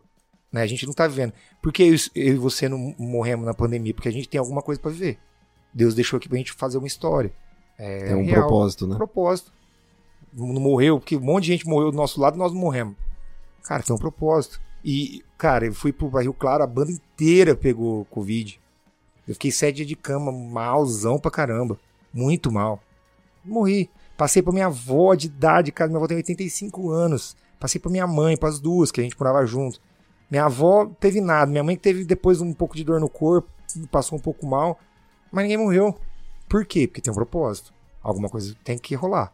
Então a gente tem que buscar, né, cara? Fazer o bem, é o que eu penso. Com certeza. Não sou é, exemplo para ninguém, nem um, um, um, anjo que caiu do céu por descuido. Mas eu penso nisso, cara. Todo dia eu penso nisso. Se eu posso ajudar, tem que ajudar. Porra. Tamo junto. Caraca. E é isso aí. Seu moço, Tô feliz por você, cara. cara. Você vai longe demais com isso. Você Jura? merece. Porra, obrigado. Você eu merece. fico muito feliz, cara. Merece. Muito. Hoje foi uma noite de aprendizado, assim. Aprendi muito com você hoje. Eu tenho certeza que muita gente que assistiu a gente hoje e que tá ouvindo agora, mesmo que depois do ao vivo, mas vai rolar pra galera do Spotify, do Deezer, todo mundo. Pra, pra galera que tá ouvindo a gente agora também. Muita gente vai aprender com tudo isso que, que a gente falou. É engraçado. É engraçado. o Badu, a gente falou essa semana, o Badu falou: Rapaz, se eu fizer um livro teu, ele me chama de pai, eu chamo ele de pai. Se eu fizer um livro teu, pai, vou vender demais, que tem história, hein? Nossa, mandar um beijão pro Badu. Badu Ei, Baduzeira. Badu, gente boa demais. Tem muita história, cara, muita história. Mas Nossa. é bom. Como diria um, um amigo meu, falava assim: é, chegamos ao fim, tá doendo sim. boa. Mas mesmo que a galera não estiver na televisão assistindo, e quiser acessar todas as páginas, Instagram, os links, tudo que o seu moço falou que também a gente fez os comentários de vários parceiros, todos estarão na descrição deste episódio. Inclusive, o canal do seu moço também, que logo logo o Pod Moço vai estar também. Vou colocar o link. Segunda-feira, 8 e meia. Dia 11 de abril. abril Pod Moço estreia em São José do Preto. Pod Moço. Pod Moço. Então, todas as, as, canções que ele vai cantar daqui, agora já fazer uma hora só de show. A gente fica Só? quase três horas falando e não canta, mas Pô, calma. Show de uma um, hora, eu adoro. Pelo menos cara. um pouquinho, pelo menos um pouquinho mais. Quando você vai falando, eu vou afinando. boa, boa, boa. Agradecer a toda a galera que esteve presente aqui também. Você que estava no chat ao vivaço, curtindo, mandando seus comentários aqui, os recadinhos carinhosos. Toda segunda-feira eu espero por vocês aqui, viu? No momento do meu filho, pelo menos pelo menos fica uma meia horinha, né, pra curtir o episódio. É, falamos demais, tem um monte de gente que fala, nossa, vamos parar de ouvir esses caras chatos, mas tá tudo certo. E quando você vai entrevistar a pessoa que não vai, né, nossa, é duro, eu tô pensando nisso já. As pessoas que não falam, assim? Não, é, que não tem a sintonia, que aí você tem que ficar, ó, pá, você tem que ficar empurrando. Uma hora de vai podcast vai parecendo seis horas. Teu ombro vai pesando. Tem tudo isso. Cara, de verdade, eu, eu hoje foi surreal. Faltava isso. Eu sempre quis. Eu falei para você uma vez, eu entrevistei o seu moço na, no Bartolomeu JK, acho que foi gravação é, DVD do Joab. Foi. E aí tem um trechinho, tem esse episódio disponível com o seu, sua entrevista, né? E eu todo entrevistador com, pô, seu moço, vamos aqui falar rapidinho comigo aqui pro podcast e tal. Mas aí você falou, pô, me convida pra um dia ir lá, pra sim, gente trocar sim. ideia. Só que o lá ainda não existia um lugar, né? Sim. A gente gravava só áudio, hoje a gente tem um lugar. E esse cara topou, aceitou pô, o convite. Tamo junto, cara. Sabe que, já que você tá com o violão, eu vou fazer um pedido, mas antes de, de você finalizar com a canção, que vai ser muito especial, é uma música que eu amo, que a Brenda ama de paixão essa música também, porque ela sempre fala, nossa, é uma música que eu adoro do seu moço. É, a Brenda tá querendo conquistar com outro jeito, tô sabendo é, já. Tá vendo só? Que no finalzinho tem, será que ela tá querendo?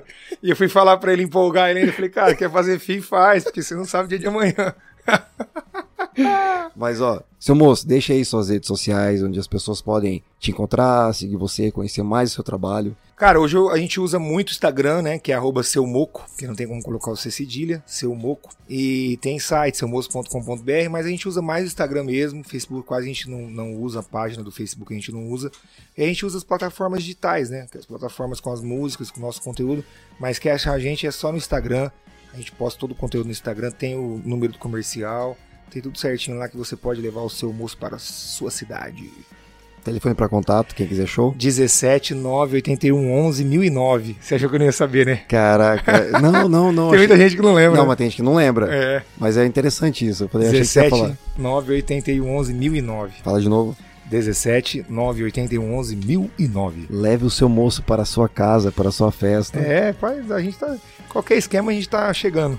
É bom demais. Pagou, nós estamos indo, não é não, meu amigo? Seu moço, tem uma canção que eu queria pedir para você, é aquela Quem Diria. Quem diria, essa música aí fiz um novo clipe que vou lançar dela de novo, outro clipe que eu já tinha feito com, com os meninos que gravavam com a gente.